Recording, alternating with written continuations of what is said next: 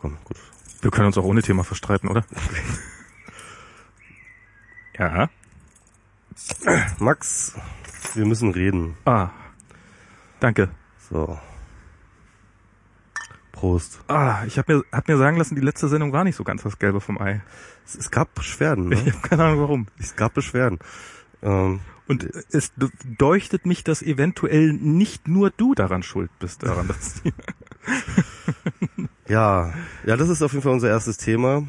Äh, wir müssen auch mal, also wir haben nicht äh, schon, das wisst ihr ja gar nicht, aber wir haben schon miteinander geredet. Wir war, haben, wir müssen reden gemacht ohne euch. Tut uns leid. Aber es war nötig, wie ihr vielleicht das letzte Mal unseren Podcast gehört habt. Nee, also nicht tut uns leid, dass wir ohne euch geredet haben, weil das machen wir gelegentlich. Das machen wir sowieso gelegentlich. Das ist, genau. äh, sondern äh, tut uns leid, dass die Sendung so aus dem Ruder gelaufen ist. Da hatte äh, hatten äh, hatte Wir hatten beide einen schlechten Tag. also es ist wirklich, ähm, es ist, glaube ich, äh, das sage ich jetzt wirklich äh, sehr, sehr offen. Es ist, glaube ich, das peinlichste Dokument meines Scheiterns, das in diesem Internet verfügbar ist. Ähm, ja, ist, aber mal wieder so, so, so, so ein neues Best-of, oder? Also so Ja, äh, immer. genau. Du, du wolltest immer, dass wir uns von Sendung zu Sendung immer steigern. Du hast bloß nie gesagt, in welchem Bereich. Jetzt äh, in welche in Richtung? welche Richtung. genau. äh, Außerdem knackst du. Das wird die Sendung sein, in der du am meisten knackst. Und ich habe keine Ahnung, warum, um ehrlich zu sein. aber ähm, ich, das Knacken wurde vom Chat übrigens negiert. Also die hören das Knacken nicht. die hören das Knacken nicht? Nee. Ach, das ist ja mal spannend. Äh, naja. Jedenfalls, äh, also, nee, das war auf jeden Fall sehr schlimm. Wir haben da Dinge getan, die wir sonst in anderen Bereichen anderen Leuten vorwerfen, zu Recht vorwerfen. Und zwar haben wir äh, nicht diskutiert in einer Form, die dem anderen den nötigen Respekt einräumt und die im Zweifel immer mit der Perspektive diskutiert, dass der andere zumindest recht haben könnte. Und diese Grundvoraussetzung einer gelungenen Diskussion haben wir beide an dem Tag nicht mitgebracht. Und daraus hat sich dann äh, ein Dialog entsponnen, den ich gerne rückgängig gemacht hätte, aber der jetzt einfach so da ist. Wir haben eigentlich spannende Themen gehabt, man hätte dort gut drüber reden können. Wir haben es verkackt, es tut uns leid. Aber ich finde das, ich finde das, also ich, ich finde es nicht gut. So im Nachhinein. Also natürlich finde ich das nicht gut. Es ist, ich finde es aber, ähm, du hattest ja, das, äh, hast, hast ja so ein bisschen angedeutet, also nicht, nicht direkt danach, sondern dann hätten wir vielleicht nochmal drüber geredet, sondern es war halt das Übliche. Wir haben die Sendung, äh, ging relativ schnell zu Ende. Wir haben danach äh, uns kein bisschen verkracht. Also ich, ich, ich glaube, wir waren beide ein bisschen geladen, aber es war nicht, also wir haben Also ähm, ich bin, ich war äh, ziemlich verstört und ich musste sofort nach Hause und mir ging's schlecht. Das stimmt, aber es, aber es war jetzt nicht so, dass wir irgendwie hier persönlich aneinander geraten wären oder Nee. sowas. Ähm, und ähm, ich habe die Sendung dann veröffentlicht und, ähm, und du hast dann im Nachhinein gesagt, naja, vielleicht hätte man die auch nicht veröffentlichen sollen. Ähm, Linus hat einen schönen Vorschlag gemacht. Ähm, der kam auch so von sich auf uns zu und meinte so, also, Also eure auf dich letzte Sendung- offensichtlich. Hä? auf dich, Ja, also ja, auf ja, mich nicht. ja, ja, auf mich meine ich. Mir hat er Ähm, nichts zu tun. Ja, ich habe ihn getroffen zufällig. Äh, aber er hatte den Vorschlag gemacht, ähm, das nächste Mal, wenn so etwas passiert, ähm, durchaus veröffentlichen, aber halt nicht in Feed packen. Also sozusagen manuell in Blogartikel verlinken, aber halt aus dem Feed raushalten. Okay. Und dann im Feed schreiben so, wir finden die Sendung scheiße, wir finden sie nicht veröffentlichungswürdig, wir wollen sie euch trotzdem nicht vorenthalten. Wer sich das unbedingt anhören will, kann auf die Webseite kommen und sich das anhören. Ähm, Ja, das aber halt irgendwie unsere Hörer mit so einem Scheiß zu malträtieren, ähm, Naja, man hätte zumindest deutlich warnen können.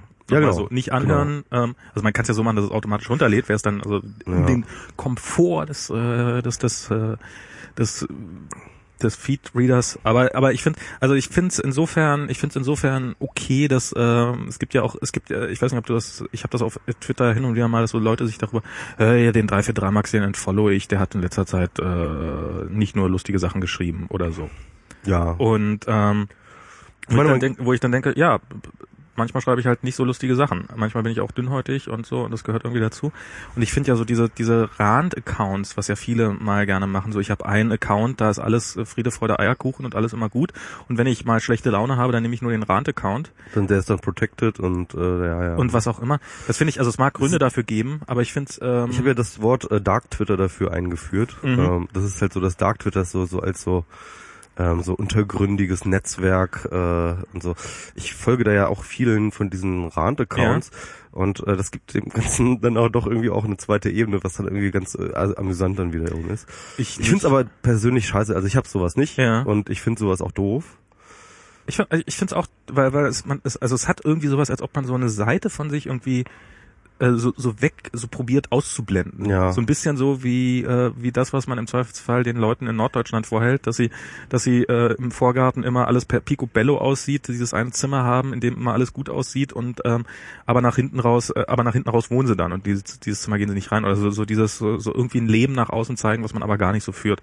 Und dieses berühmte, also so, so quasi, äh, ja, irgendwie eine, eine Identität aufzubauen, die man selbst im Internet nicht durchhält. Also das ist ja, ähm, Ja, das ist ja das, was Tante dann jetzt irgendwie auch in dem der Hinsicht äh, die äh, Perfekt-Persona nennt, die man dann sozusagen im Netz kreiert, indem man halt die gute Persona, so eine Art Bedbank für sich selber macht, Ja. irgendwie, ja, irgendwie, und nach außen hin so eine perfekte Inszenierung ist und dann, ähm, äh, dann die ähm, hässlicheren Seiten dann außen vorhält und ähm, so dann halt irgendwie die ganze Zeit nur anderen Leuten vorspielt, dass man so perfekt sei. Und wenn, wenn, wenn eins bei einem Podcast nicht auf Dauer funktioniert, dann ist es genau das. Also Ja. jedenfalls mir gelingt das überhaupt nicht. Ich, ich, äh, ich, ähm, ich, ich, mir ist es, also das war jetzt nicht der erste Podcast, das war jetzt sicherlich äh, auch ähm, ein Negativpunkt, aber es gab durchaus schon andere Podcasts, in denen ich dann irgendwie da stand und ähm, so ähm, eine Seite von mir gezeigt habe, die ich jetzt nicht gerade dringend zeigen Wir haben wollte. beide nicht immer geglänzt, aber das war definitiv. Also ich eigentlich bis dahin schon. Nein, wir haben, Nee, wir haben ja beide nie, nicht immer geglänzt. Also durchaus auch bei, äh, bei anderen Podcasts, aber und das ist so, ähm, ja, passiert halt. ja, ja, klar. Schon drüber. Hilft ja, nichts. Tut uns leid Ja. fürs Hören. Genau. Und das nächste Mal gucken wir, also könnt ihr auch gerne Feedback geben, wie ihr es gerne haben wollt. Also ich, mir wäre es im Nachhinein doch lieber gewesen, wir hätten sie nicht in den Feed, Feed geschoben. Ich wollte Genau. sie euch nicht vorenthalten. Am besten die Kommentare. Irgendwie sowas, ähm, spricht, spricht da gerne äh, an, was ihr, wie ihr das gerne geregelt haben wollt. Einen anderen Podcast hier Nerds FM, da musste ich ja beim letzten Mal schneiden, Okay. ähm, weil unsere, unser Gast, Duana, äh, die hat sich dann im Nachhinein, war die sich dann so über einige Punkte nicht mehr so sicher und wollte die lieber nicht drin haben. Und ähm, so ein paar Kleinigkeiten, da musste ich an sechs oder sieben Stellen musste ich dann schneiden. Ähm, hat, glaube ich, der, also das ist trotzdem, also es ist, der hat nicht viel Feedback gekriegt, der Podcast, aber es ist äh, so unglaublich Positives, wie ich es noch nie zu irgendwas hatte. Also wirklich durch die Bank weg. Also jetzt fangt nicht an, negative Kommentare unter den FM zu schreiben, aber äh, wirklich durch die Bank weg positives Podcast, äh, Feedback. Und ähm, aber das habe ich auch vorher auch noch nicht gemacht, vom Podcast gesessen und den geschnitten. Das ist ähm, Meinst du, äh, das, nee, das Feedback wäre ne negativer gewesen, wenn du nicht geschnitten hättest? Nee. Also für also das ist äh, für für die Zuschauer Zuhörer wäre das überhaupt kein also für die wäre das äh, die hätten also die äh, also sie hat so ein bisschen was aus dem aus dem aus dem beruflichen Umfeld erzählt, was sie danach raushaben wollte, was ich vielleicht ein Stück weit auch verstehen kann und sie hat was aus dem privaten Umfeld erzählt, äh, wo es halt sehr von ihrem privaten Umfeld abhängt, ob das ein Problem ist oder nicht. Okay. Und ähm, ich würde sagen, nein, ist kein Problem, aber ja, das ist das ist im Zweifelsfall nicht meine Entscheidung. Hm. Und ähm, insofern ist, ist das alles so okay, aber Spaß gemacht hat trotzdem nicht.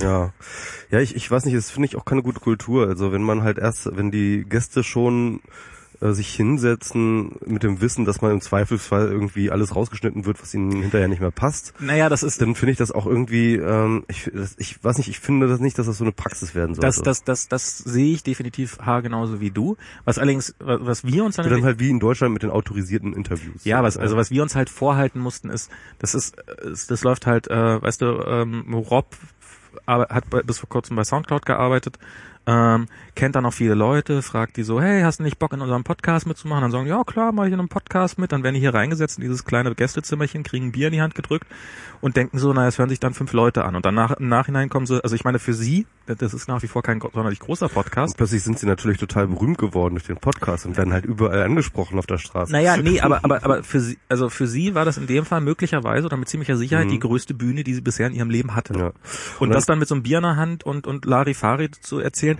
kann ich im Nachhinein verstehen. Und da hätten wir vielleicht, also das, das, das machen wir eigentlich, Mhm. das machen wir eigentlich auch mit unseren Gästen nochmal vorher sagen, du, das geht live und bla bla bla und hm, und bitte. Ähm, und nee, das war das erste Mal, dass ich das geschnitten habe. Das kam hier gerade im Chat, kam die Frage, ob ich schon mal was geschnitten habe. Das war das allererste Mal und ich habe es auch vor, nicht wieder zu tun. Ähm, Aber ich kann Ist nicht der Malte Welding Podcast, den du mal gemacht hast? Ähm, der ist dann nie, der ist dann, der ist dann nie online. Wobei Ja, da wäre es noch ist total. nicht Da, das, die letzte Folge war es doch, die, dann die Ja, ja. geschnitten werden sollte und hätte dann. man sich sicherlich auch besser, also es war halt, äh, das war halt auch so ein bisschen, also es, man hätte da so viele Bezugspunkte rausschneiden müssen, um das wirklich Äh, äh, wegzukriegen, so dass das dann äh, daran und das, ja, da sind wir halt, naja, das, äh, äh, ich bin, äh, Diplomatie ist nicht meine Stärke oder wenn ich Diplomat wäre, dann wäre der dritte Weltkrieg schon lange wieder vorbei. ja, Ich glaube, das hätte man, aber naja. nur wenn du schon, äh, aber nur wenn sie dich schon in Rente geschickt hätten. Äh, nein, er wäre schon vorbei, äh, der dritte Weltkrieg. äh, dann hätten wir den vierten wahrscheinlich, ja. Na, oder vierten oder fünften, je nachdem. Also, ich schaffe will ich mich nicht festlegen. ich schaff auch mehr als einen Weltkrieg. Naja, okay. Ähm, aber da können wir noch was dazu sagen zum Aber Podcast schneiden ist auch sehr praktisch, Ja. weil, jetzt super Überleitung, dann wären die Podcasts ja auch nicht so lang. Und dann äh, geht da nicht so viel von eurem Datentraffic Ach, weg. stimmt, genau, ja. Wir müssen jetzt ja irgendwie auch ein bisschen an unsere Kunden denken, die ja jetzt bald gedrosselt werden nach kurzer Zeit. Ich wollte eigentlich noch ganz kurz was zu Ja, loswerden zum, zum, zum äh, Feedback. Wir haben ja wirklich, ich glaube so, wir haben noch nie so viel Feedback gekriegt auf eine Sendung. Haben wir? Also das waren ja, keine Ahnung, fast 100 äh, Kommentare oder so. Sollten wir öfters mal machen, so eine Sendung. Ja, ähm, und äh, das meiste davon ist natürlich vernichtend interessant, dass es Ja. nämlich ungefähr die Waage hält, vernichten gegen mich und vernichten gegen Max Ja. und ähm, wahrscheinlich ein zweites Drittel vernichten gegen uns beide. Ja. Ähm, Drittes Drittel. so, genau. Und ähm, wir, wir sind natürlich nur solidarisch mit denen, die uns beide vernichtet haben. Nee, ich auch mit denen, die dich vernichtet haben. Ach Mensch. Jetzt wollte ich das irgendwie doch hier, ich wollte doch, ich wollte das Wolltest jetzt wieder- diplomatisch und Ach komm. Ja, ja siehst du. Ja, siehst du, das ist ja genau der Punkt.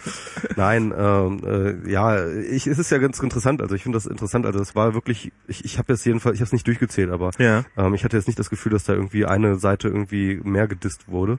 Ähm, und ich frage mich, woran das liegt. Also ob man dann irgendwie schon so aufgepaute Sympathien oder Antisympathien dann da irgendwie eine Rolle spielen ähm, mit dem einen und mit dem anderen und äh, wie je nachdem, wenn die beiden sich streiten, dass man sich dann auf eine Seite schlägt und äh, so. Also Offensichtlich. Ja, also ne? ich glaube, das hat auch ein bisschen was mit der mit der Denke zu tun. Also das ist so, ich, ich bin ja so ein ähm, also vielleicht erstmal auf, auf vielleicht auch auf welchem Bein man gerade das erwischt hat. Also das ist so so so so du bist ja also das äh, hier Malte äh, Quatsch Marcel Weiß hat das ja so irgendwie äh, äh, geschrieben ähm, so so notorisch ein Pro professioneller aus dem Fenster Lehner und äh, notorischer Haarespalter treffen aufeinander. Kein Wunder, dass das explodiert so nach oder mh, ja, ja. und ähm, vielleicht, äh, vielleicht äh, liegt das eher daran, welche, welche Seite doch eher in einem von den beiden in einem schlummert. Ob, ob Mhm, es eher ja, so ja. die äh, Haarspalter, also diese, diese, diese, aber jetzt äh, also ja, Haarspalterseite ist oder die aus dem Fensterlehnerseite.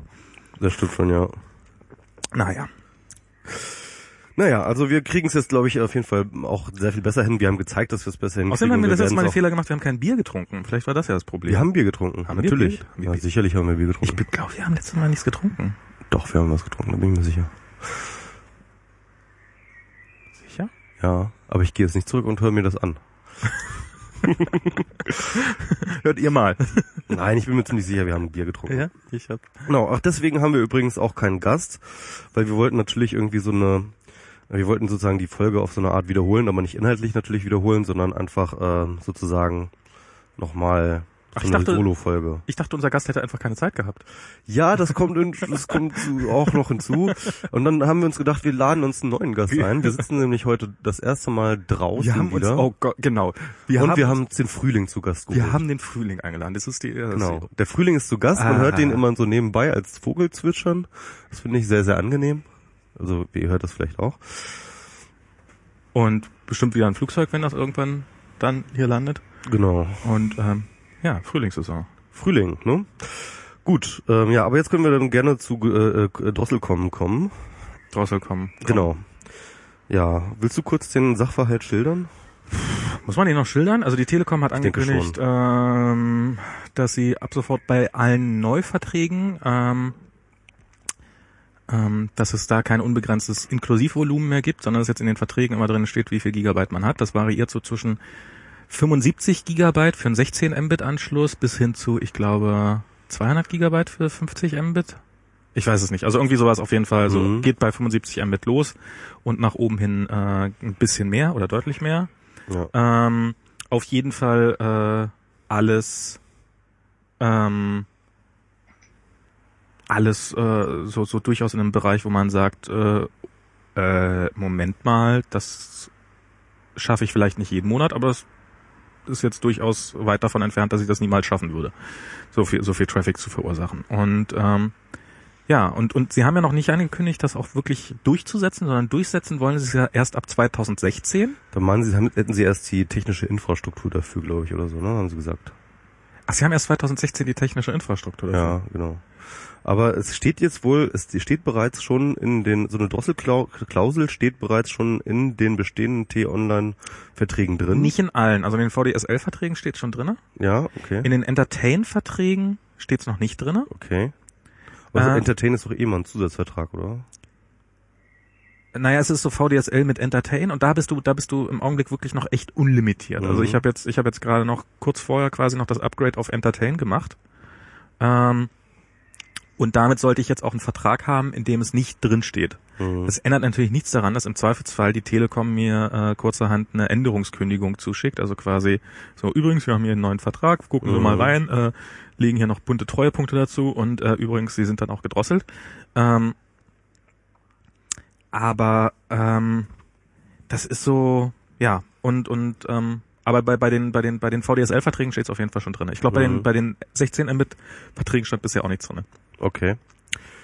Ja, und ähm, das ist, äh, ich finde das ganz interessant aus äh, der Perspektive, dass ich damals, als ich anfing mit dem mobilen Internet, mir gedacht habe, okay, hier gibt es diese komischen Pseudo-Flatrates und mit dieser Drosselung nach so und so viel, ähm, nach so und so viel Megabyte waren das damals sogar, mein erster Vertrag hatte, glaube ich, 200 Megabyte und da dachte ich mir, ja, okay, dieses ganze Mobilinternet ist ja noch in den Kinderschuhen und da müssen jetzt noch irgendwie so Tarife, die irgendwie eigentlich nicht, äh, eigentlich so ein bisschen unwürdig sind, ja, ähm, einfach durch Kapazitätsgrenzen halt erstmal klein gehalten werden. Und das wird sich dann schon alles erledigen, das wird der Markt dann schon irgendwann erledigen, habe ich mir gedacht, ja. Und äh, Pustekuchen. Also statt dass irgendwie die Mobilverträge irgendwie liberaler wurden, Ja. ähm, äh, ist jetzt das DSL in Richtung äh, Mobilfunk gegangen. Ja, das, Das ist ist das, absurd. das ist das. Na, so absurd ist es gar nicht. Ich habe da mal mit einem, äh, also ein Freund von mir, der ist äh, im Telekommunikationsbereich äh, tä- tätig und der hat mir mal erzählt schon vor langer langer Zeit, dass so äh, in den Telekommunikationsunternehmen, die hatten Angst, also das ist wirklich so die größte Angst, die die haben, ist vor Flatrates im Mobilfunk Mhm. und äh, dass für die äh, für die so im Festnetzbereich, also in erster Linie Telefonie, aber auch Daten, damals so die Flatrate als der Sündenfall galt. Also sozusagen, das ist so, damit sind wir jetzt aus dem Spiel raus. Weil, weil natürlich, sie Mhm. können die Preise nie mehr erhöhen, können Mhm. immer nur noch nach unten gehen. Mhm. Also die Gründe dafür sind schon absolut nachvollziehbar, Mhm. warum sie das, also das ist ja Also preispolitisch sozusagen. Preispolitisch ist das halt äh, Ja. ziemlich dumm. Und jetzt ist das offensichtlich der Versuch der Telekom, das wieder zurückzurollen. Ja. Mhm, okay. Und ähm, das ist so, ähm, ja, also das ist, ähm, ja, und diesen Versuch unternehmen sie jetzt. Was natürlich jetzt noch ein pikantes Detail an dieser kleinen, an dieser Sache ist, dass dein DSL-Vertrag äh, total limitiert ist. Äh, also gedrosselt wird nach einer bestimmten Gigabyte-Zahl, außer eben äh, für die Services der Telekom, also eben hier dieses Entertain, dieses Fernsehzeug und äh, VoIP-Telefonie. Ähm, und dass sie ja auch schon angekündigt haben, und Leute, die uns Geld dafür geben, die werden auch nicht gedrosselt. Genau, da hatte das war auf eine Nachfrage von ähm, Netzpolitik, glaube ich. Ja. Ähm, haben sie, also das stand ja erstmal nicht da. Es war erstmal nur die Ankündigung mit der Drosselung. Mhm. Ähm, dann wusste man, es gibt diese Entertain-Geschichten das war auch angekündigt, dass das eben außen vor äh, gel- gelassen wurde. Und daraufhin hat aber, glaube ich, Netzpolitik nochmal konkret nachgefragt, wie das ist, ob das auch ausgeweitet werden, ob auch andere Dinge ausgenommen werden würden. Und da hat sich die Telekom zumindest vorbehalten, auch äh, spezielle Verträge mit anderen Diensteanbietern zu machen, um äh, sozusagen äh, diese Dinge aus, der, aus diesem Drosselungsvolumen rauszunehmen. Im, im, Im Mobilfunk machen sie das ja schon. Genau, Spotify ist ein gutes Beispiel. diesen Spotify-Account, dass du deinen Genau. Spotify-Account über die Telekom buchst und dann kostet der dich, irgend- also dann, dann, dann ist, ist dein Traffic auf dem Bereich nicht limitiert und das wollen sie jetzt offensichtlich auch gerne im Festnetzbereich haben. Das ist übrigens auch meine Vermutung, dass, ähm, dass das dass es ähm, bei, also im Augenblick ist ja so die Ansage, also die Ansage, ja, wenn das dann 2016 kommt, dann kann man dann dazu buchen. Ja. Mehr Traffic, wenn man will. Mhm. Das kann man ja aber auch, im, im Mobilfunk geht das ja auch nicht. Das Mhm. ist ja, du kannst ja einfach nicht mehr dazu buchen. Das muss man, Mhm. also es ist, es ist nämlich, es ist nämlich eine lustige Sache, wie ich finde. Ich habe nämlich, also ich habe, ähm, ich habe jetzt meinen Verbrauch Mhm. gerade relativ gut im Auge, weil ähm, ich so ähm, das, weil ich eben, ich habe mal angefangen, ich habe den Provider gewechselt und habe angefangen, mich von unten langsam nach oben, was so den, den Traffic angeht, nach oben zu tasten und habe jetzt festgestellt, dass ich mit einem Gigabyte überhaupt nicht hinkomme. Also ich bin so jetzt Mobil jetzt. mobil. Ja, ja. Ich bin so im Bereich zwei, zweieinhalb Gigabyte. Und ich bin zwar jemand, der das Netz gerne nutzt, das mobile Internet, aber ich bin auch jemand, der quasi rund um die Uhr äh, WLAN in der Nähe hat. Also ich, es gibt Mhm. wirklich nur sehr, sehr wenige Situationen, in denen ich gerade kein, äh, die kein WLAN habe. Trotzdem habe ich, ähm, bin ich in der Situation, dass ich, ähm, ähm, dass ich, dass ich fast die Hälfte von dem verbrauche jeden Monat, was mit dem größten Telekom-Vertrag machbar ist. Also der größte Telekom-Vertrag, den es zurzeit gibt, Mhm. der hat, glaube ich, 5 Gigabyte. Mhm. Und, bist, und du verbrauchst 2,5? Und ich brauche so zwei. Das ist schon ordentlich, ja. Das ist schon ordentlich. Aber das ist, das heißt, dass ich so als mit, mit wirklich normalen Durchschnitt Egalo-Verbrauch ähm, überhaupt nichts Heftiges, kein Tethering, kein, kein, ich lade mir hier stundenlang Podcasts runter, kein, ich äh, gucke da Videos drüber, kein, ich habe ja kein DSL zu Hause oder ich bin viel unterwegs oder ich bin unglaublich, ich bin jeden Tag zwei Stunden mit der Bahn unterwegs, dergleichen, sondern wirklich so totales 0815 Behavior, habe ich die Hälfte fast von dem verbraucht, was in Deutschland kaufbar ist. Mhm. Ja. Und ähm, das ist so und und das das wird jetzt auch im das wird jetzt auch im Festnetz auf uns zukommen. Also ich bin halt auf 5 Gigabyte. Ja. Ich hab ein 5 Gigabyte Flat. Und ich komme da auch immer relativ nah ran. Also beziehungsweise teilweise komme ich drüber.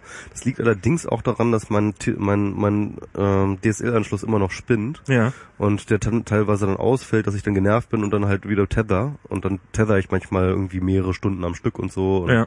Das kommt halt vor und dann ähm, äh, addiert sich dann relativ schnell. Also ich bin jetzt hier auch schon zum Beispiel, ich bin jetzt schon ohne, also dieses, diesen, diesen Abrechnungsmonat habe ich fast noch gar nicht getethert und ich bin jetzt auch schon wieder bei 2,8 Gigabyte. Wann Also fängt bei dir der Monat an? 10. Zehnter, okay. Ja, das ist. Ja, und, und was ich, aber was, was mein, was mein Gedanke dahinter ist, ist ja nicht so, dass die Telekom sagt, okay, wenn du über 5 Gigabyte drüber bist oder eben äh, die anderen Anbieter, dann gib uns hier mal 5 Euro und dann kriegst du nochmal ein Gigabyte nachgelegt. Sondern es ist ja das, es gibt ja einfach keine Option dafür. Das ist ja einfach, du kannst, egal wie viel Geld du gibst, das, das geht einfach nicht. Mehr Traffic ist einfach nicht drin. Ja. Und meine Vermutung ist, dass sie das auch im, im Festnetzbereich machen werden. Und zwar einfach, um ein besseres Argument gegenüber den, den anderen zu haben. Ähm, äh, also zum Beispiel YouTube gegenüber, so ähm, wollt ihr hier nicht zahlen, damit eure Daten durchkommen, weil es macht sich ja immer besser, wenn man, also wenn die jetzt mit YouTube verhandeln, so YouTube wollt ihr uns nicht Geld dafür geben, damit ihr ungedrosselt seid, dann können sie entweder sagen, ja, dann kriegt ihr nämlich noch die Kunden zusätzlich, die zu geizig sind, bisher die 5 Euro für einen zusätzlichen Traffic auszugeben, oder sie sagen, damit kriegt ihr 50 Millionen Telekom-Kunden. Und wenn ihr weiterhin im Netz der Telekom präsent sein wollt, unter den Heavy-Usern, die auch irgendwie mal gucken, dann gebt uns mal Geld dafür ab. Ja. Das ist, das ist genau der Punkt. ne? Also es geht, also ich glaube, gegenüber dem Kunden geht es erstmal darum, ähm, etwas, äh, ein Gefühl zu etablieren, und zwar ein Gefühl von Knappheit. Ne? Du sollst erstmal das Gefühl haben, ja, dein Datenkontingent ist knapp. Und das ist dann erstmal fast, schon fast Es ist egal. knapp. Genau, es ist, es ist knapp, genau. Aber das war halt, also wenn du eine wirkliche Flatrate hast, dann ist es halt einfach nicht knapp. Dann ziehst du halt runter und du machst dir keinen Kopf drum. Aber sie wollen dich als Kunde dazu bringen, dass du dir den Kopf drum machst, damit sie dir plausibel machen können, dass äh, du bestimmte Services extra bezahlen musst oder dass du irgendwelche, äh, dass, dass sie halt irgendwelche, dass sie halt die Netzneutralität aufheben können mit dem Argument, deine Bandbreite ist ja knapp, deswegen haben wir hier für dich dieses Paket, wo, Genau. wo du, äh, wo du dann halt äh, Dinge neben der Spur zusammenkriegst. Ja? Äh, oder dein, An, dein, dein Anbieter zahlt, also der, dein Netzanbieter, dein, derjenige, der die, der die Filme verleiht, derjenige, der dein Voice-over-IP-Anbieter ist, derjenige, der dir diese Service zur Verfügung stellt, kann natürlich auch sein, dass der dann halt mehr an die Telekom zahlt. Also es gibt Aber- halt mittlerweile gute Artikel auch und, und, und Podcasts, also Netzpolitik, ähm, Logbuch Netzpolitik Ja. beispielsweise, ähm, wo das alles sehr, sehr genau aufgedröselt wird, warum das kompletter Quatsch ist, die Argumentation der Telekom, äh, warum Ressourcengrenzen eine Rolle spielen. Nein, es, es, es, ist, es ist noch viel, viel mehr, was ich daran, was ich daran echt grässlich finde an dieser ganzen Wir Argumentation. sollten, der wir sollten aber diese erstmal noch ja, okay. ähm, ähm, äh, äh, nochmal erklären. Also ähm, es ist zwar so, dass natürlich ein Mehrverbrauch grundsätzlich ähm, ein bisschen mehr Ressourcen äh, verbraucht. Also das wäre, dass halt sozusagen neue Ressourcen herangeschafft werden Also müssen. Traffic kostet Geld. Traffic kostet Geld, aber der zusätzliche Kräft, äh, Traffic pro verbrauchtem Gigabyte ist eigentlich marginal. Was viel, viel entscheidender sind, ist, ist beispielsweise Kunden anzubinden. Wenn du zum Beispiel einen, Infrastruktur. Ähm, äh, genau, Infrastruktur.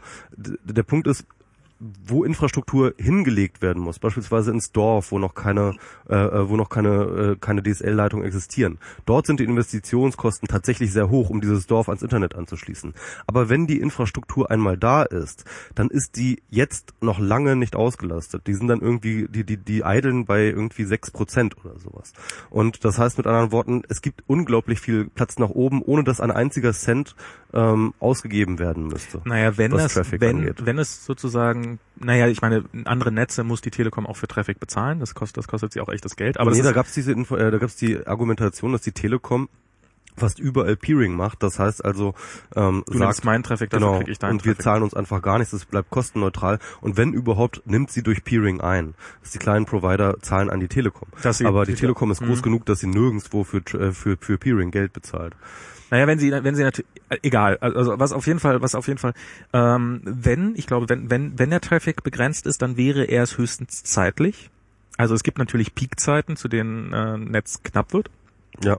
Das erlebt man besonders, wenn man irgendwie von Kabel Deutschland oder sowas Kunde ist, weil die haben ja so gerne so in den Abendstunden, wenn alle zu Hause sind und alle sich ihren ihren ihren Film runterladen, dann ähm, dann hast du halt, ähm, dann, dann wird bei denen echt die Kapazität knapp, aber das ist auch kein rund um die Uhr Zustand, sondern es sind dann halt so eher, eher Peaks. Also, also die würden dann vielleicht, also die drosseln dann den Traffic zu einer bestimmten Zeit. Das macht dann vielleicht noch irgendwie sowas wie Sinn, wenn die Telekom in ihren Backbones gerade total überlastet ist, dass man dann halt sagt, okay, 20 Uhr, äh, sorry, da geht halt nicht mehr drüber, äh, ist vorbei.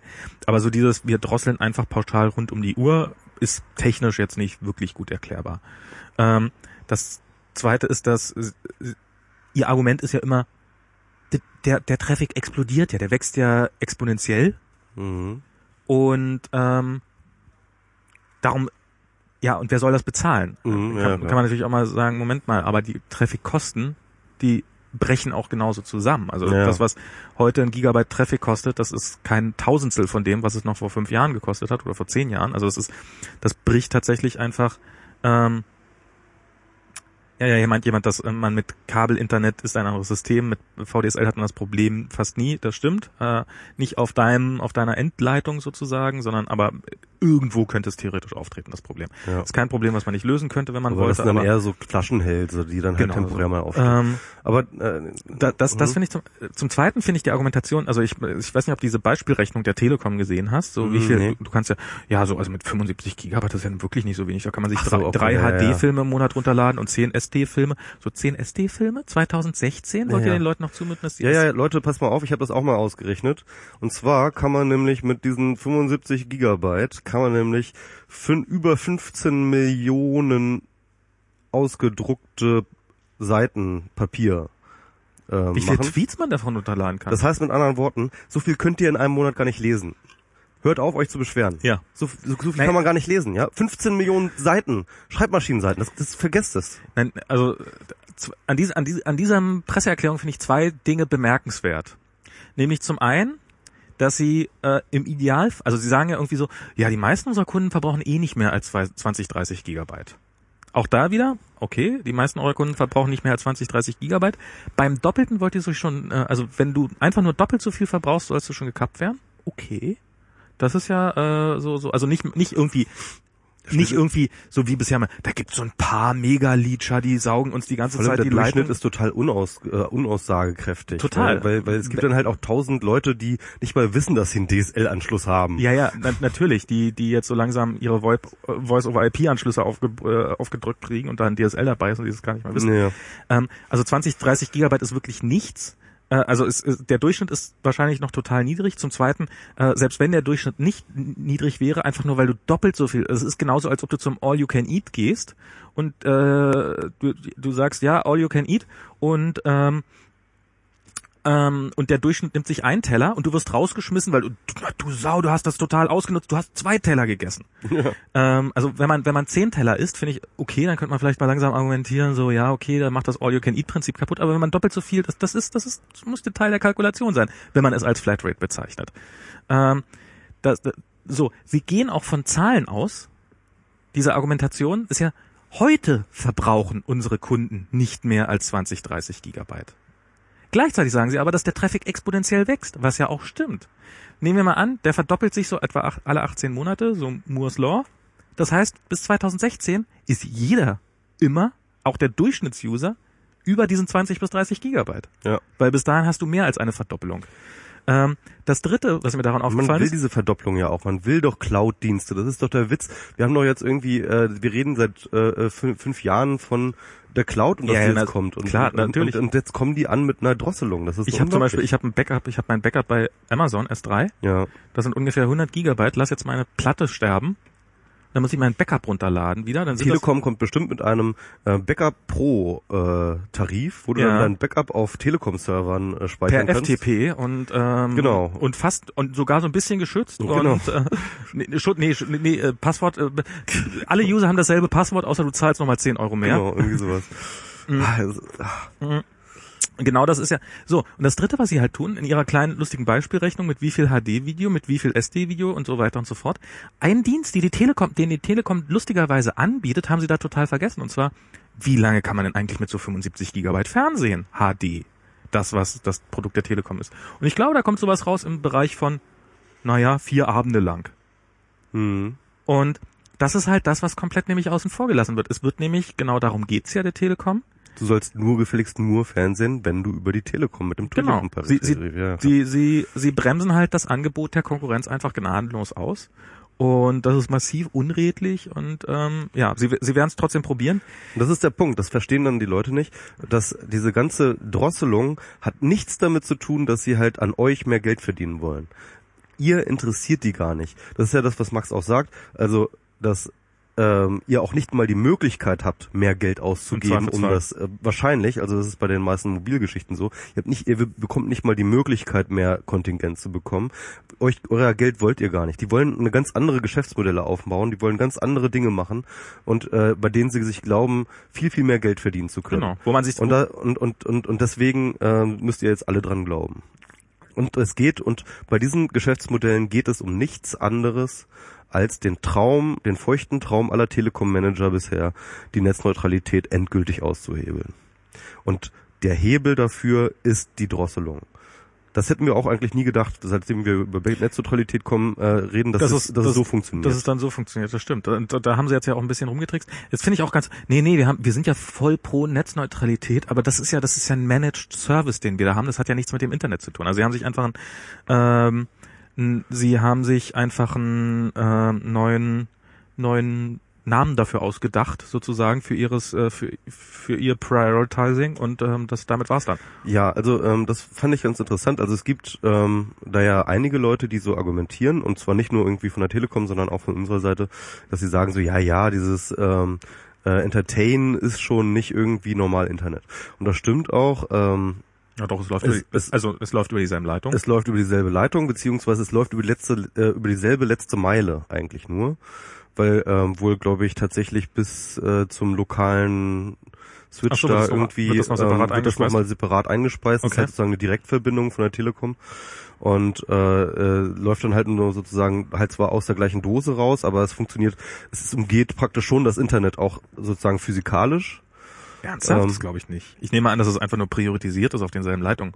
Ähm, also es wurde mir so erklärt. Okay. Und äh, jedenfalls und natürlich mit einer ganz anderen Technologie, also nicht mit TCP/IP, sondern Multicast und so weiter und so fort.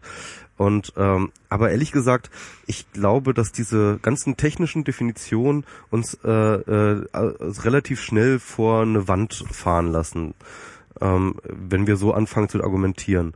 Denn man muss halt sehen, das, was die Telekom dort anbietet mit Entertain, ist definitiv, und das ist, glaube ich, keine Frage, im Wettbewerb zu anderen Diensten, die man über das Internet beziehen kann. Genau. Und da gibt es nämlich auch zum Beispiel on, äh, äh, äh Video-on-Demand-Dienste. Videoload ist zum Beispiel im Paket drin. Hast du es mal benutzt eigentlich?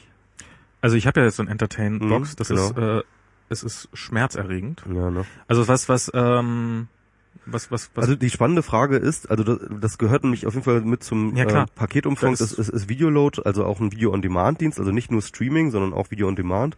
Und das steht natürlich komplett in, in, in, in jeglicher Konkurrenz zu Watch Ever und zu iTunes und zu Amazon und so weiter und so fort. Das heißt mit anderen Worten, ähm, du wirst einfach die anderen Dienste weglassen, weil du für die irgendwie Traffic-Kosten hast, die auf dein Kontingent gehen und du wirst dann nur noch Videoload benutzen. Und du wirst Na, im Zweifelsfall weißt du es ja nicht. Im Zweifelsfall guckst du halt über, guckst du regelmäßig über iTunes irgendwelche Filme und du weißt nicht, was deine 75 Gigabyte sind. Und irgendwann stellst du fest, Moment mal, jetzt ist der ganze Dreck aber ganz furchtbar. Ja, Es ruckelt ja die ganze Zeit über. Was ist denn das für ein Müll? Gehe ich doch lieber zur Telekom. Die wissen Und auch. IPTV gibt es ja äh, freie Anbieter, beispielsweise Zattoo. Tattoo oder sowas, ja. Ähm, die stehen auch in Konkurrenz zu dieser Geschichte. Und ähm, es macht absolut keinen Sinn damit Telefonie. jetzt, es macht überhaupt keinen Sinn, ähm, massenhaft Anbieter, die in der Konkurrenz zur Telekom stehen? genau. Und es macht keinen Sinn, ähm, da jetzt irgendwie nach irgendwie äh, übertragungstechnischen Details da die Unterscheidung zu machen, sondern da muss man dann sagen, nein, die Telekom ist äh, äh, ähm, nimmt halt bestimmte Dienste einfach aus von dieser Rechnung und ähm, schiebt sich damit selbst oder ihren Partnern einen Vorteil zu. Und das ist eine Verletzung der Netzneutralität. Und wenn wir es anders definieren, kommen wir in Teufels Küche, denn dann kommt äh, die Telekom mit einem selbst ingenierten Nord-IP-Protokoll und schon ist das ganze Internet schon wieder nicht mehr relevant. Ich würde ich würde es übrigens sogar umdrehen. Ich würde sagen, Netzneutralität müsste auch beinhalten, dass Drittanbieter die Möglichkeit haben, ähm, den gleichen Zugang zum Telekom-Netzwerk jetzt oder eben zum, zum Anbieter, zum Netzwerk eines Providers haben, äh, zu haben, wie die Telekom hat, um ihnen so ein Entertain-Netz aufbauen zu müssen. Also, dass du nicht einfach nur so, da hinten ist mein Server und ich da, sondern dass du sagen kannst, wenn, wenn du dafür die, äh, die Kraft hast und die, die Power, dass du sagen kannst, okay, ich möchte jetzt bei jedem D-Slam oder wo auch immer meinen eigenen kleinen Server stehen haben, da musst du natürlich Geld dafür an die Telekom zahlen, irgendwelche Miete, das sollte von der Telekom festgelegt werden. Also nicht nur, dass du die dumme Leitung mieten kannst, sondern dass du auch die Möglichkeit hast, solche, solche Fernsehangebote einzuspeisen und ähm, solche, solche Massendaten ähm, vernünftig aufzubauen. Dass Akamai das machen kann, dass die das dann irgendwie an die Dritten verkaufen können. Dass man unabhängige Fernsehangebote auf die Beine stellen kann. Dass man zum Beispiel, was ich äh, so, ich meine, dieses Entertain einmal, also es ist, es ist wirklich schlimm. Ich habe das gekauft, weil äh, Diana guckt ja hin und wieder äh, mal ihre ihre Serien da, also im Wesentlichen eine Serie und wir haben das, wir haben das jetzt seit einem Monat, wir haben es noch nicht einmal genutzt und dafür zahle ich jetzt irgendwie 10 Euro im Monat. Hm. Und ähm, wäre doch viel besser, wenn ich das nur für die zwei Sendungen hätte Hm. und das vernünftig funktioniert und das vielleicht dann auch live funktioniert und dann meinetwegen noch zur Fußball-WM kann man ja nochmal irgendwie 15 Euro hinlegen oder 20 Euro hinlegen, um nur die WM zu gucken oder sowas. Das wäre ja alles.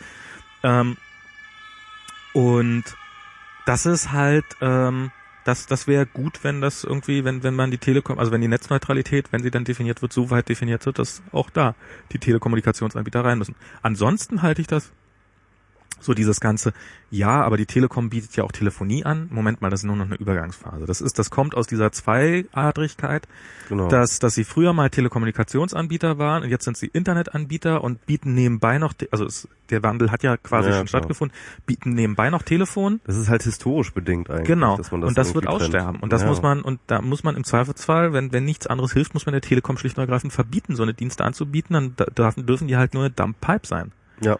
Und ähm, das ist, ähm, das halte ich für zwingend notwendig. Also ich würde ich bin gespannt, ob es klappt. Also ich, ich, ich war sehr, sehr pessimistisch. Dann habe ich diesen, also ich meine, ähm, diese, dieser offene Brief von Rösler an die Telekom, der ist sicherlich sehr lächerlich, aber immerhin hat auch eine schwarz-gelbe Koalition verstanden, dass das offensichtlich äh, ein Thema ist, was interessant ist und was, was, was eine gewisse Relevanz hat. Ansonsten wäre es nicht zu so einer schnellen Reaktion gekommen. Ja. Also es gibt ja diesen äh, Blogpost von Fefe, wo er übrigens auch argumentiert, es wäre keine Netzneutralitätsverletzung, das Entertain-Paket. Ähm, unter anderem sagt er dann auch, wir sollten uns zurückhalten damit, ähm, ähm, hier von Netzneutralität jetzt anfang, anzufangen, weil das momentan nicht das Issue ist. Ähm, ich würde sagen, also erstens, ich bin da absolut anderer Meinung. Ich glaube, das ist jetzt hier der absolute Verteidigungsfall der Netzneutralität. Das ist momentan, ähm, wir sind jetzt ist der, jetzt ist der Punkt, wo wir um Netzneutralität kämpfen müssen. Wenn das Ding durchkommt, dann ist die Netzneutralität nichts mehr. Wenn das Ding durchkommt, dann haben wir verloren. Ja. Ähm, dann gibt es keine Netzneutralität und wird es in Deutschland auch nicht geben. Und ähm, ich glaube, jetzt ist der Punkt, genau dafür zu kämpfen und jeder andere Punkt ist vorbei und ich glaube, das spürt das Netz auch und ich bin relativ erstaunt auch von äh, dem doch relativ großen, der relativ großen Resonanz, die sich gebildet hat. Mhm. Ähm, dennoch würde ich fast sagen, dass äh, Fefe strategisch recht hat, dass man ähm, in dieser Phase vielleicht noch nicht anfangen soll, irgendwie allen Leuten mit Netzneutralität zu kommen, sondern ähm, die, die Skandalisierung über den ähm, gedrosselten Netzzugang, der ist an sich schon relativ groß. Ja. Den erstmal diese Traktion zu nutzen, weil ähm, äh, das versteht halt auch der normale Bürger auf der Straße, dass er scheiße ist. Das ist ja auch das, worüber im Augenblick die Argumentation verstärkt läuft. Genau. Also die ganzen YouTube-Videos, die laufen ja nicht darüber, äh, dann kommt Anbieter X und er muss dann mehr an die, äh, äh, das machen sie ja nicht, sondern es ist ja schon sehr stark und es ist auch der, der richtige Hebel, äh, die wollen meinen Traffic drosseln. Also entweder Ja. interessiert sie, äh, das, das ist halt die große Befürchtung, die ich habe. Das ist halt, wir haben, ich habe da neulich auch in der Zeit einen deprimierenden Artikel drüber gelesen, dass äh, wir innerhalb von drei oder vier Jahren werden wir, werden über, über die Hälfte aller Wähler werden 60 sein, über 60. Also das ist so, ähm, Mhm. dass wir sozusagen Ein Zeitartikel, ja. na, den bedingt können wir auch noch sprechen, das ist Ja. voll interessant, ja. Genau. Und ähm, dass, dass wir einfach unglaublich viele Wähler in diesem Land haben, die sagen, Internet geht doch weg und äh, also dass das nicht für die Politik relevant ist. Ich glaube, die Auswirkungen davon merkt man schon durchaus, Mhm. dass ja, an der Wichtigkeit, die das Netz hier in diesem Land hat. Und nicht nur da, aber auch da. Und ähm, aber ja, wenn man wenn man irgendeinen irgendeinen Hebel in der Hand hat, dann ist es der zu sagen, erstmal über den Traffic, das verstehen die Leute. Das ist dieses, äh, dann so, wird dann Und das tut denen auch ganz direkt weh einfach. Die wissen dann einfach, oh scheiße, irgendwie, ich, bisher war ich da relativ frei und jetzt musst du mir keinen Kopf machen, jetzt muss ich mir einen Kopf machen. Ja. Das ist ja schon, das ist, selbst wenn man äh, in seiner Nutzung immer unter 75 Gigabyte bleibt, ja, ähm, man weiß es ja meistens gar nicht. Ja, das, ist, das, das, das, ist eigentlich auch die beste Waffe. Die meisten Leute da draußen wissen gar nicht, dass, Ja. äh, äh, wie viel Traffic sie benutzen. und selbst und selbst wenn es wenig ist, Mhm. es wird in bis 2016 in äh, drei Jahren, wenn die Telekom das einführt, wird es deutlich mehr Traffic sein, den Ja, ihr übers. Netz verursacht. Das Und wird, man, man, äh, nee, eigentlich nicht. Also wenn sie es gedrosselt halten, dann äh, wird es uns halt einfach die Kehle zuschnüren und wir werden halt mit dem wenig auskommen müssen. So. Nein, aber wenn, wenn es dann kommt, ihr Ja. werdet reinrennen. Ihr Ja, werdet ja. alle, auch eure, auch eure Eltern werden in diese Falle reinrennen, weil auch die werden im Jahr 2016 und ihr werdet mehr Geräte haben, ihr werdet, äh, ihr, also ich meine, wie sieht's jetzt aus? Wir haben einen Laptop, wir haben vielleicht noch ein Smartphone, das braucht schon alles eine Menge Traffic, dann habt ihr vielleicht noch ein iPad, habt vielleicht noch irgendwie, macht vielleicht ein Cloud-Backup, habt vielleicht noch eure Videosammlung weggeschmissen und guckt das über das, äh, nur noch übers Netz, dann habt ihr automatisch wesentlich mehr Traffic. Ja. Nicht, nicht, weil ihr die ganze Zeit BitTorrent macht und weiß der Teufel was für ein Dreck, sondern einfach hochlegale Sachen, weil ihr diese legalen Angebote, die jetzt gerade geschaffen werden, die alle sich in der Wolke abspielt, wo euch ja auch äh, Netzpolitik auch immer von ab und nein und man darf doch nicht und hm, hm, hm, und diese Cloud-Dienste, das ist doch und da ihr habt gar doch keine böse, Rechte genau. und so. Aber wenn ihr die nutzt, diese sozusagen, dann ähm, werdet ihr genau in die Falle tappen. Ja, genau.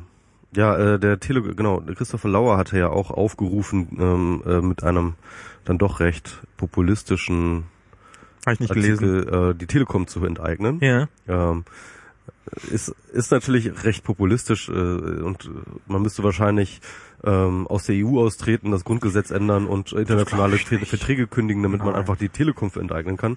Aber Die brauchst du ja nicht zu enteignen. Also ich meine, was, was heißt enteignen? Ja, also aber aber teilweise könnte man, also ich habe schon teilweise Verständnis für die Forderung, wenn es zum Beispiel darum geht, ähm, tatsächlich die Netzinfrastruktur der Telekom wegzunehmen und die irgendwie anders zu bewirtschaften. Also wir haben, ähm, ich, ich, es gibt die Aussage, dass äh, das Netz wichtiger sei als der Stromanschluss.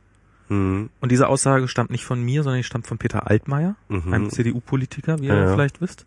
Ähm, der hat das irgendwann mal argumentiert und der war damals sehr stolz darauf, dass er gesagt hat, ja, ja, die meisten sagen, na, ohne Strom habe ich doch auch gar kein Netz, also ist doch Strom automatisch wichtiger. Und sein Argument war, nee, Strom kann ich mir mit einem Generator und Service selber machen, Internet nicht. Oder ich habe einen Akku.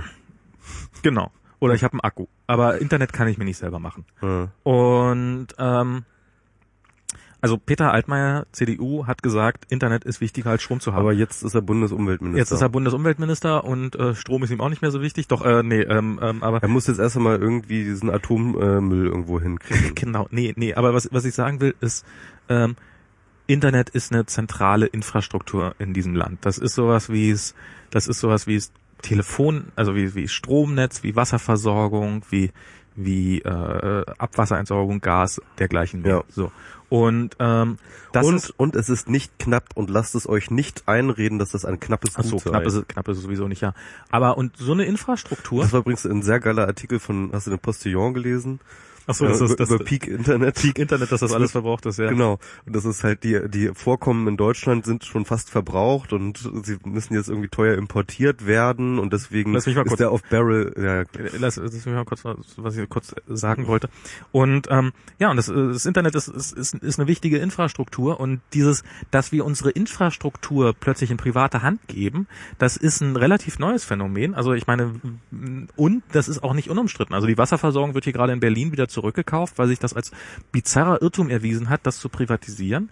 Ähm, es gibt hier von wegen, da müsste man, um, um die Telekom zu verstaatlichen, müsste man aus der EU austreten. Hier NBW ist gerade, also ich meine, Oettinger ist ja im Nachhinein über diesen, diesen Skandal gestolpert, dass er, dass er NBW unter, äh, dass er bei, bei der Verstaatlichung von NBW zu viel gezahlt hat in Baden-Württemberg. Ähm, also, dass so, dass so eine Infrastruktur in staatlicher Hand ist, ist absolut gang und gäbe. Die Autobahnen sind zum größten Teil zum Glück nach wie vor in staatlicher Hand. Ähm, und das, und das funktioniert auch. Das ist auch, der, der Staat ist nicht in allem automatisch schlecht, was er macht. Das ist, das ist ein Irrtum. Und in den USA kenne ich das halt, es ist halt, ähm, da muss man dann, wenn man auf den Highway fährt, dann äh, muss man erstmal am Kassenhäuschen vorbei. Und äh, allein das ist schon sowas von nervig, dass man dann irgendwie erstmal irgendwie im Stau steht, um dann im Kassenhäuschen seine, sein Entgelt zu entrichten. Ja, hier haben wir die Maut. Das ist ein bisschen bequemer nur für Lkw-Fahrer, aber im Genau. Wesentlichen ist es das Gleiche. Ja, aber äh, das finde ich allein schon schon deswegen besser. Aber gut. Ähm, jedenfalls äh, die ich, ich bin auch übrigens äh, da ich, ich bin da relativ agnostisch, was diese diese Geschichte angeht. Ich, ich glaube, ähm, es gibt durchaus Momente oder sagen wir mal Entwicklungsphasen, ja, wo es sinnvoll ist, einen freien Markt zu haben von Telekommunikation. Ich glaube beispielsweise bei dem äh, bei der äh, bei der bei der Postprivatisierung damals, das war ein guter Schritt. Ähm, zu dem Zeitpunkt war es ein guter Schritt und man Mhm. muss auch sagen, dass sich alles schlagartig verbessert hat, nachdem die Post ähm, privatisiert wurde, die Telekom gegründet und halt äh, Konkurrenz hatte.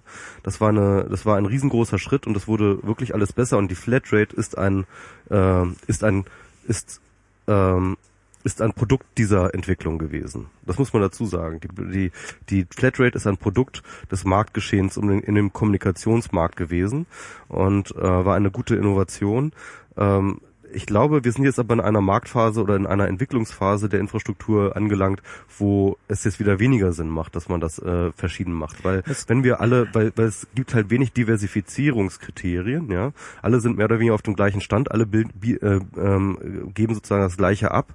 Was ist völlig egal, ob dann äh, Bit jetzt äh, Magenta ist oder oder oder Blau. Ähm, das interessiert ja den Kunden im Endeffekt nicht. Sie haben keine ähm, Diversifizierung, äh, Diversitätskriterien untereinander und äh, sind eigentlich müssten eigentlich genau wie du sagst eigentlich dumme Infrastruktur sein, Ja. dumme Leitungsgewisse. Äh, Gewisse. und da braucht man eigentlich keinen Markt mehr. Da macht es keinen Sinn mehr, einen Markt zu haben. Ich bin ja sowieso, was Markt angeht, ähm, also so, so dieses, der Markt regelt alles, das ist so ein Satz, dem ich nicht im Ansatz vertraue. Der Markt, ähm, Der, der Markt ist ein Tool, der manchmal gut funktioniert und manchmal naja, nicht. er funktioniert, er funktioniert in Bereichen gut. Also ich habe so mal drüber nachgedacht, in welchen Bereichen funktioniert er gut. Ein Bereich, in dem er gut funktioniert, ist, dir Produkte äh, zur Verfügung zu stellen, von denen du glaubst, dass du sie brauchen würdest. Also so groß und das zu einem immer kleiner, immer besser zu einem immer kleineren Preis. Ich krieg immer jedes Jahr einen größeren Fernseher für kleineres Geld. Ich krieg jedes Jahr ein größeres Auto für immer kleineres Geld. Ob das gut für mich ist, ist eine ganz andere Sache. Also der Markt stellt mir nicht automatisch das zur Verfügung, was mir glücklich macht, sondern er stellt mir irgendwas zur Verfügung, von dem ich glaube, dass ich es habe. Und ähm, es gibt Bereiche, so wenn der Markt einfach nicht groß genug ist oder sowas, dann, dann bricht er plötzlich komplett zusammen. Und das ist das sieht man zum Beispiel eben in Deutschland auf dem platten Land, wo es äh, nach wie vor mit dem DSL schwach ist und so weiter. Da hat der Markt einfach noch nie funktioniert. Da, da gibt es ihn einfach nicht. Da ne? gibt also, es ihn einfach nicht. Da, hat, da, da, da hätte, da, da, das ist der einzige. Und, und wenn und wenn dann überhaupt dort gelegt wird, dann ja eh nur Telekom, weil äh, genau. alles andere. Aber, und, aber, aber, und wenn man das, wenn man das, wenn man diese Kabel ja. schon schmeißt, dann könnte man es auch einen staatlichen Dienstleister ja. schmeißen lassen und dann zahlen also, das halt also, alle. Also das wichtigste Tool für den der Markt, den Markt als wichtigsten Tool sehe ich halt an als Innovationsgenerator. Also dort, wo halt ein, äh, wo halt zum Beispiel Produkte noch äh, relativ frisch sind und ähm, noch gar nicht so richtig klar ist, wo die Reise hingeht. Mhm. Dort ist der Markt am besten, um halt herauszugucken, ja. was ist das beste Produkt, was nehmen die Leute am besten an, welche Preisstruktur ist am interessantesten. Und irgendwann kommt dann aber sozusagen dieses Produkt in, einen, in, einem, in eine Produktreife, in der dann nicht mehr wirklich viel Diversifizierung klar ist. Und, und der Markt des Internets ist genau dort. Ja? Alle also wissen genau, was sie haben wollen. Sie wollen halt irgendwie Breitband-Internet und da gibt es dann halt irgendwie möglichst breitbandig halt, ne? Aber im Endeffekt kriegen sie halt alle die gleichen Daten. Und dann hast du halt, kannst du vielleicht noch ein bisschen was machen, dass du irgendwie hier einen besseren Service hast, dort einen weniger guten. Aber im Endeffekt ist es alles dasselbe Produkt und da macht eigentlich der Markt, kann da eigentlich keine wirklichen großen Innovations äh, es, wird, es wird noch, es wird noch viel schlimmer. Ähm, und zwar, das ist, das ist halt, ähm, das ist, und zwar, ich habe das, ist mir das bei Lebens, ich habe was über einen Artikel über Lebensmittel gelesen, wie, mhm. wie eigentlich so mit Lebensmitteln umgegangen wird, was wir so den ganzen Tag über essen. Und ich glaube, daran kann man es ganz gut versinnbildlichen. Also da, da ist der Markt, war äh, vielleicht irgendwann so dieser, dieser Kapitalismus hat dazu geführt, dass wir von einer Gesellschaft, bei der Lebensmittel durchaus eine Mangelware waren, zumindest in unserer Gesellschaft hier, ähm, hin zu einem Markt gekommen ist, dass jeder jederzeit Zugang zu Essen hat und dass wir eine Generation von Menschen sind, die noch nie ernsthaft Hunger haben. Das ist, ja. das ist eine unglaubliche Leistung. Das muss man, ja. das muss man so auch mal einfach stehen lassen. Das Problem ist aber, irgendwann sind alle Mägen gefüllt. Wie war Kapitalismus, ja? Irgendwann sind alle Mägen gefüllt. Der Punkt ist bei uns lange Zeit erreicht. Ähm, der Markt aber das, du hast diese Produzenten von Lebensmitteln und die müssen halt weit ein Lebensmittel war noch nie einfach nur Magen füllen. So, äh, das also zu noch, noch zu keiner Zeit jemals. Naja, aber äh, ähm, na, doch, du, dann, dann fängst du an, um den an, na, die, die Leute, die Leute haben einen gewissen, gewissen Bedarf an Lebensmitteln und das soll lecker sein und weiß der Teufel was, ohne gar keine Frage. Aber du hast halt irgendwann das Problem, dass die Leute essen genug. Die Leute essen jetzt genug und sie brauchen, sie brauchen nicht mehr zu essen. Du hast aber trotzdem hier noch äh, leckeren Schinken rumliegen und äh, leckere. Da fällt mir Anatol Stefanovic ein, der twitterte, ähm, wenn Sie denn kein Internet haben, dann sollen Sie doch Kuchen essen. Jetzt, jetzt lass mich mal. So. Ähm, lustig, ja.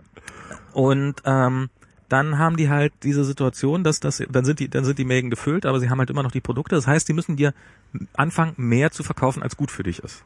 Das heißt, ähm, obwohl du eigentlich satt bist, müssen sie dir mehr verkaufen, weil ansonsten können sie nicht weiter wachsen. Also du willst das jetzt wirklich in mengenmäßig irgendwie jetzt äh, äh wie, wie auch immer du das definierst, ob du es in Umsatz definierst, ob du es in Zuckermenge definierst. Also sie wollen sie wollen Lebensmittel möglichst billig produzieren und äh, sie wollen möglichst viel von diesen billig produzierten Lebensmitteln verkaufen, mengenmäßig. Ja, selbstverständlich. Und ähm, und das führt dann dazu, dass man, dass, dass, dass, dass wir so eine Probleme haben wie Übergewicht, wie, wie, wie, wie diese, wie, diese Probleme. Oh, Max, komm, sorry, das ist jetzt wirklich ein bisschen Hanebüchen. Was ist da ähm, Hanebüchen, bitte? Äh, weil, weil äh, das Problem ist ja doch nicht irgendwie, dass äh, äh die Leute fett werden, weil sie äh, zu viel also weil sie zu viel essen, sondern weil sie Doch. die das falsche Zeug essen, weil sie halt sich irgendwie und weil sie zu viel essen, weil, weil, weil sie sich irgendwie ja natürlich essen sie auch zu viel, aber äh, aber das ist, äh, das ist immer, dieser ganze Lebensmittelmarkt, der ist doch so unglaublich diversifiziert. Du kannst ja nicht irgendwie einen Sellerie mit einem, mit einem Steak vergleichen ja, aber mit einem es Burger. Geht, es geht also. nicht. Es geht, es geht darum, es geht darum, möglichst viele Lebensmittel zu verkaufen. Ja, aber und, Lebensmittel und, ist ein tausend, wenn ja, du redest von Lebensmittel, als wäre es ein Produkt, aber Lebensmittel sind Millionen von Produkten. Ja, und? Es sind Millionen unterschiedliche Produkte, die alle unterschiedliche Märkte sind, die unterschiedliche Verbraucher haben. Das ist ja nicht irgendwie so, du hast irgendwie eine Menge von Menschen, die haben ein großes Loch in ihrem Magen und dann musst du halt da irgendwas reintun. So funktioniert das ja nicht. Na doch, bis zu einem gewissen Grad funktioniert das so. Und ähm, du hast halt, du hast halt dieses Problem, dass zum Beispiel die Leute können halt so und so viel Cola pro Tag trinken. Und das ist dann auch okay für sie, das ist dann auch nicht schlimm für sie. Und dann hat man zwei Möglichkeiten. Coca-Cola steckt in dieser Situation relativ regelmäßig. Entweder man öffnet neue Märkte, also man verkauft, man, man probiert Produkte zu verkaufen an Leute, die bisher noch keine Cola gekauft haben, die sagen, nee, das ist mir zu, zu süßlicher Kram oder das ist mir zu ungesund oder weiß der Teufel was, die das nicht trinken. Oder du verkaufst einfach an die Leute, die jetzt schon Coca-Cola trinken, verkaufst du einfach mehr Coca-Cola. Jemanden, der jetzt schon was kauft, mehr zu verkaufen, ist deutlich billiger, rein vom Marketing her, als einen komplett neuen Kunden zu gewinnen. Also machen sie exakt das. Coca-Cola konzentriert sich in erster Linie auf die Leute, die jetzt schon ihre Produkte kaufen und eigentlich schon jetzt dafür, davon zu viel trinken. Ähm, und sie konzentrieren sich auf diesen Markt und probieren ihn zu überzeugen, noch mehr davon zu trinken. Das also ich, ist, ich sehe das, ich, ich sehe das sehr anders. Das, das, das, das, das, das ist das, was ich wirklich jetzt in, äh, in einem sehr langen Artikel zu dem Thema, der dazu ausführlich recherchiert habe, gelesen habe. Der hat mit Leuten von Coca-Cola gesprochen und es geht genau darum. Es geht darum, den Leuten, die schon, weil die Leute, die, die sowieso schon trinken, zu sagen, hey, trink doch noch eine zweite ich, Cola. Ich meine, wie viele Leute kennst du, die noch nie Coca-Cola getrunken haben? Na, was heißt nie Coca? Wie viele Leute kenne ich, die keine Coca-Cola trinken? Ja, also nicht keiner. prinzipiell nicht. Oder, also ich meine, äh, reden wir von Leuten, die keine Coca-Cola trinken? Gibt es die?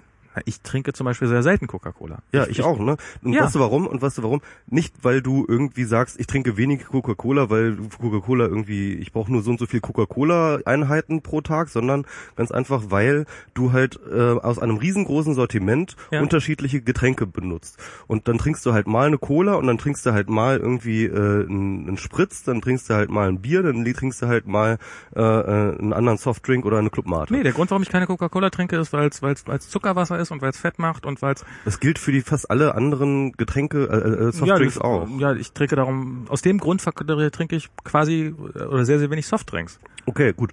Ähm, aber, aber es ist jedenfalls nicht, dass du jetzt irgendwie, ähm, ähm, dass sie jetzt irgendwie, äh, du jetzt, weil du zu wenig Marketingkampagne hattest, zu wenig Cola trinkst oder Na so. doch, wenn, wenn, also genau das sage ich ja. Ähm, weil es so teuer wäre, mich zu überzeugen davon, doch Coca-Cola zu trinken, weil es so unglaublich viel Geld kosten würde sie und die Chancen darauf so unglaublich gering wären, sagen sie, es ist billiger, jemanden, der jetzt schon bereitwillig Coca-Cola trinkt, einfach mehr Coca-Cola zu verkaufen. Aber ich meine, haben die Stammkunden, die jetzt die ganze ja. Zeit nur irgendwie den ganzen Tag nur Coca-Cola trinken? Ja, genau die haben sie. Es gibt, äh, und zwar, das sind, das sind einfach Bevölkerungsgruppen. Das lässt sich statistisch relativ leicht ermitteln. Äh, es ist, je weniger du verdienst, desto höher ist die Wahrscheinlichkeit, dass du überproportional viel äh, Coca-Cola-Produkte trinkst, etc. pp. Und das sind halt Gruppen, also und, und auf die zielen sie dann. Also sie gehen zum Beispiel in, in, in, in äh, wenn in irgendwelchen dritte Weltstaaten gehen die, äh, probieren die ihre Produkte gezielt an die Leute in den in den in den äh, Slums zu verkaufen. Das ist die Zielgruppe von Coca-Cola. Es ist ein sehr billiges Getränk, dann machst du, stellst du es als irgendwas Besonderes dar. Und ähm,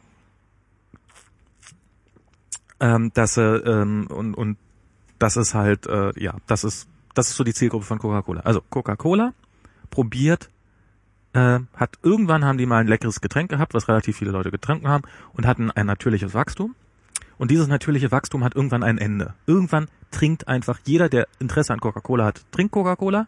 Und zwar so viel wie er will. Und so viel wie er will. Mhm. Und andere Leute trinken es nicht. Und die mhm. einzige Chance, und wenn, und, und Coca-Cola ist aber trotzdem in der Situation, ihren Aktionären erzählen zu müssen, dass sie immer mehr Gewinn gemacht haben. Und das kriegst du halt nur hin, wenn du den Leuten, die, ähm, die jetzt schon eigentlich mehr als genug Coca-Cola trinken, noch mehr Coca-Cola verkaufst. Und wäre Coca-Cola die Telekom, würden sie jetzt einfach in die dritte Weltslums gehen und die Brunnen vergiften, damit die Leute mehr Coca-Cola trinken? Äh, so, so, ja, warte doch mal kurz.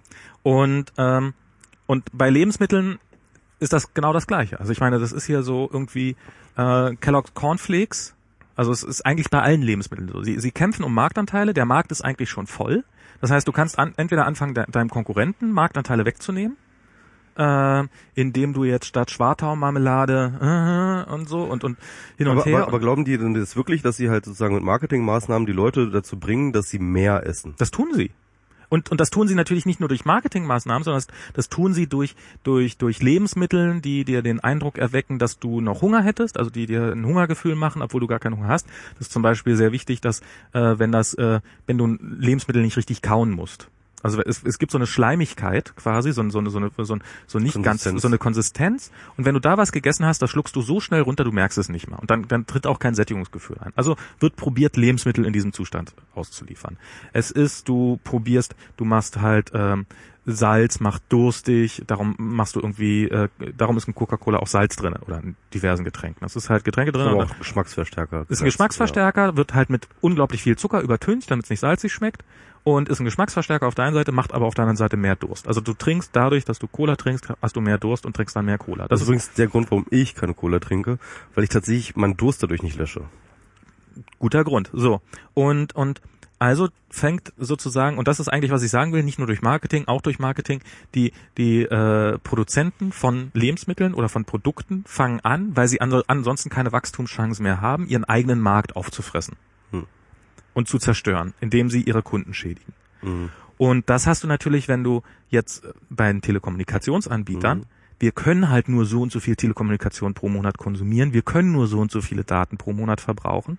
Also ist die einzige Chance, die sie noch haben, um weiter zu wachsen auf einem, also im Augenblick ist, ist der Breitbandmarkt durchaus noch ein Wachstumsmarkt, aber das ist in fünf, sechs Jahren ist das Thema durch. Dann hat was einfach kein, aber was ich mir jetzt wichtig ist, ist halt auch kein Innovationsmarkt mehr. Ne? Ja, ja, natürlich. Beziehungsweise die Innovationen können, kommen dann höchstens tarifmäßig. Die, ja, die Innovationen können dann darüber kommen, dass du halt, dass du anfängst, die, die Leute, die da sind, die du schon hast, die Kunden, die du schon hast, besser zu melken. Mhm, das ja. ist ja das, was die Telekom jetzt gerade genau. auch versucht, sozusagen. Ja. Sie hat gesagt, okay, wir sind einfach verdammt groß und wenn wir jetzt noch hier Arcore und hm, hm, platt machen, dann haben wir nur 10 Millionen neue Kunden, das reicht uns nicht. Das ist, auf Dauer ist das keine Wachstumsoption. Also müssen wir die Kunden, die wir jetzt schon haben, denen müssen wir mehr Asche aus der Tasche ziehen. Ja. Und das ist genau das, was sie jetzt probieren. Also was ich jetzt, worauf ich, was ich interessant finde an dem Ansatz, ähm, ist jetzt einfach zu sagen, ähm, immer dieses Markt versus Staat irgendwie nicht so als so absolut zu setzen, sondern zu gucken ähm, oder Kriterien zu definieren, in welchem Markt macht jetzt Markt Sinn und in welchem Markt macht es keinen Sinn mehr. In welchem Entwicklungsstadium von bestimmten Produkten ähm, ist halt, brauchst du ein großes ähm, Herumprobieren und Innovations mhm. äh, und, und kurze Innovationszyklen ähm, und wo ist halt ein Produkt in einer Produktreife gekommen, wo sie nicht mehr das Produkt selber weiterentwickeln können, um es attraktiver zu machen, sondern wo sie dann anfangen müssen, die existierenden Kunden am besten irgendwie auszubeuten. Und ähm, und, und, und dann halt ähm, äh, da sehr pragmatisch zu entscheiden, wo man jetzt irgendwie wie regulierend eingreift. Also ich fände, äh, ich fände, wenn es solche Ansätze gäbe, was ich nicht, vielleicht gibt's die ja in der Wirtschaftswissenschaft, ähm, äh, fände ich, äh, das, äh, ich glaube, da müsste man hin. Ähm, ja. Ja. Genau. Es, sieht man, es ist, ich fand das, ich glaube, das ist auch der Grund übrigens für die Bankenkrise, ist genau der. Es gab halt, bis zu einem gewissen Zeitpunkt gab es ähm, ein natürliches, also Bedürfnis an Banken, die machen, machen ja durchaus auch ihre guten Sachen, nämlich dass sie Kredite geben und Geld ausgleichen und bla bla bla und was ja drauf was. Und dann kommt irgendwann mal ähm, kommt irgendwann mal der Punkt, wo sie halt, wo, wo jeder einen Kredit hat. Gerade die Amerikaner hatten ja alle Kredite und sind, also sind ja alle überschuldet bis vor den Kopf. Und also muss man ihnen noch mehr Kredite verkaufen. Und das ist die einzige Chance, die du hast für ein Wachstum. Und das geht halt nur so und so lange gut und dann platzt das Ganze. Mhm. Und ähm, vielleicht hat es auch was mit der mit der Ost, also sozusagen mit dem Zusammenbruch, also kann ich mir durchaus vorstellen, mit dem Zusammenbruch des Sozialismus zu tun, weil da sind ja innerhalb kürzester Zeit plötzlich riesige Märkte aufgegangen wo man ja einfach expandieren konnte, wo du plötzlich wieder so, wo du einfach, äh, okay, wir haben bisher an 50 Millionen Leute Autos verkauft, plötzlich verkaufen an 100 Millionen Leute Autos und musst innerhalb von kürzester Zeit doppelt so viele Autos produzieren und machst doppelt so viel Gewinn und bla bla bla bla bla. Und dann ist irgendwann gewöhnen sich die Leute daran, oh geil, jedes Jahr doppelt so viel Gewinn, weil oh, der Markt wird immer größer und plötzlich wird der Markt aber einfach nicht mehr größer, weil kein Sozialismus mehr da, der noch zusammenbrechen kann. Ähm, wir brauchen einen neuen Sozialismus zum Zusammenbrechen. wir brauchen einen. Ja, darum ist jetzt, glaube ich, also das, das macht dann China so interessant. Ja, klar. Aber das halte ich für, ja, böse. Alles, alles, alles schlecht. Telekom. Ja, im Endeffekt hat eigentlich auch der Aufbau Ost uns ja konjunkturell auch so ein bisschen über die Zeit gerettet. Ne? Total. Also äh, die Investitionen, die da gemacht wurden, die haben ja auch äh, über, die, das war ja schon auch eine Ausnahmesituation. Ja gut, äh, aber äh, ich fand diesen Zeitartikel, den du von dem von ja. gesprochen hast, den fand ich auch total interessant. Ich habe den nämlich auch gelesen. Demografie, die schon wieder. Ich, den kann ich ja mal. Haben wir irgendwo, haben wir irgendwo ein Pinboard? Hast du irgendwo ein Pinboard eingerichtet, wo das stattfindet? Wo, wo? Pinboard, was? Naja, irgendwo, wo es äh, Quatsch, nicht ein Pinboard. Schmeiß einfach einen Chat. Ach, in Chat schmeißen einfach. Na gut, dann schmeißen genau. wir einfach und Chat. Ich, ich, ich gehe, äh, wir, wir vertrauen darauf, dass die Leute das dann in das Pad sch schmeißen. Genau, da ging es um die Babyboomer in den Artikel. Babyboomer, das ist ein ganz großartiger so ein knuffiges Artikel. Wort. Ähm, ich muss den auch mal aufräumen, auf, aufrufen, damit ich das mal noch mal ganz kurz gecheckt kriege. Also der Artikel von Anita Blasberg. Anita Blasberg ähm, hat sich so ein bisschen auf die Spurengesuche gemacht nach den Babyboomern. Die Babyboomer sind die Generation, die nach dem Zweiten Weltkrieg und vor dem Pillenknick geboren wurden. Also das heißt, äh, das ist äh, die geburtenreichste Generation, die jemals auf der Erde passiert ist. Und äh, diese Generation ähm, ist die, nach der ähm, die Geburtenraten re relativ schnell rapide bergab gingen. Lange Zeit, also während wir zum Beispiel in der Schule waren, ähm, war es dann immer so, dass die Bevölkerungspyramide, die es ja immer früher gab, das heißt also oben relativ wenig alte Leute, unten ein großer, großes Plateau an ähm, Jugend. Das war so das traditionelle Modell war die Bevölkerungspyramide und uns wurde mal beigebracht, jetzt haben wir so eine Art Bauch, ja. Also wir Wo, haben also wobei diese Pyramide auch äh, ungefähr zehn Jahre in der Geschichte der Menschheit bestand und das war kurz nach dem Ersten Weltkrieg. Als Nö, die war, glaube ich, jetzt schon nee, immer, nee, oder? Nee, nee, die, die gab es wirklich nur ganz kurze Zeit. Das müsste ich recherchieren. Also das, ist so, ein, das ist so ein Idealbild, was was so nicht existiert hat, aber was was weil, weil ja. so viele junge also Leute sterben. Aber es nicht. war schon immer so, dass es nach oben irgendwie spitzer wurde. Und ähm, jetzt hatten wir sozusagen, äh, haben wir in der Schule jedenfalls beigebracht, dass es halt so ein Bauch ist. Ja, und dieser Bauch, ähm, der ist natürlicherweise natürlich nach oben gewandert, äh, weil das waren die Babyboomer. Das wird und dieser Bauch ist eben, sind eben die Babyboomer und dieser Bauch, äh, die sind jetzt alle mehr oder weniger an der Grenze zum Rentenalter. Also um die Grenze zum Rentenalter sind jetzt die Babyboomer, aber geben nach wie vor den Ton an. Und diesen Ton geben sie nicht nur davon an, weil sie es halt im Laufe ihres Lebens natürlich an die entscheidenden Schaltstellen äh, der Macht geschafft haben, sondern auch, weil sie ähm, äh, aber das Interessante ist, dass sie dort auch verweilen. Sie werden nicht abgelöst durch jüngere Leute. Und das liegt eben, und das ist die These des Artikels, das liegt daran, dass die Babyboomer ähm, in der Gesamtgesellschaft auch noch sozusagen eine stille Mehrheit äh, äh, haben. Sie sind einfach verdammt viele. Sie sind einfach verdammt viele und durch diese äh, und diese Vielheit ist es so, dass sich alles mehr oder weniger nach den ähm, Bedürfnissen und Wünschen der Babyboomer ausrichtet. Das heißt, der Markt richtet sich nach äh, den Interessen und den Wünschen der Babyboomer aus. Das ist halt zum Beispiel die Rede davon, dass die sogenannte werberelevante Zielgruppe von 14 bis, äh, weiß ich nicht, 45-Jährige, die sowieso schon immer ähm, war, genau, dass die eigentlich ähm, im, innerhalb äh, der Marketing-Szene halt irgendwie als überholt gilt und dass sich das wirklich alle Leute auf die 50 bis oder, oder, oder 40 bis äh, 65-Jährigen konzentrieren. Und das Zweite ist, war nicht nur, weil sie auch in einer Mehrheit sind, sondern weil sie auch das ganze Geld haben. Also 50 Prozent steht im Artikel, 50 Prozent der gesamten Kohle in diesem scheiß Land gehört halt äh, Leuten, die ähm, äh, vor dem Pillenknick geboren wurden. Mhm. Und das ist halt eine interessante. 50 Prozent, das war mehr. Das ist, nee, 50 Prozent stand. Weil es waren, sie waren schon 50 Prozent der Bevölkerung, wenn mich nicht alles täuscht, oder? Nee, 50 Prozent der Bevölkerung weiß ich nicht. Bis dahin ist noch eine Weile hin, aber. Ja, ich, ich kann mich dran erinnern, ich, äh, dass, dass das so im Artikel stand. Ich äh, müsste es aber nochmal ja. prüfen. Könnt ihr mal irgendwie der Chat nochmal reingucken, vielleicht hat er noch irgendwie bessere Zahlen. Aber auf jeden Fall, ähm, also einen ganz wesentlichen, signifikanten Anteil ähm, des Geldes wird halt von alten Säcken ähm, bedingst. Und das gibt ihnen natürlich auch die Macht, über alles Mögliche zu entscheiden. Ja, nicht nur das, sie sind auch, ich meine, sie sind auch politisch äh, natürlich extrem interessant, weil wenn du die über 60-Jährigen allein hast, dann hast du, dann hast du die absolute Mehrheit in diesem Land. Ja, klar. Und ähm, das ist vielleicht auch der Grund, warum die CDU so, so unglaublich unnötig hat, sich irgendwie zu modernisieren. Und das ist auch, glaube ich, der Grund. Wobei die CDU modernisiert sich durch Merkel schon ganz schön.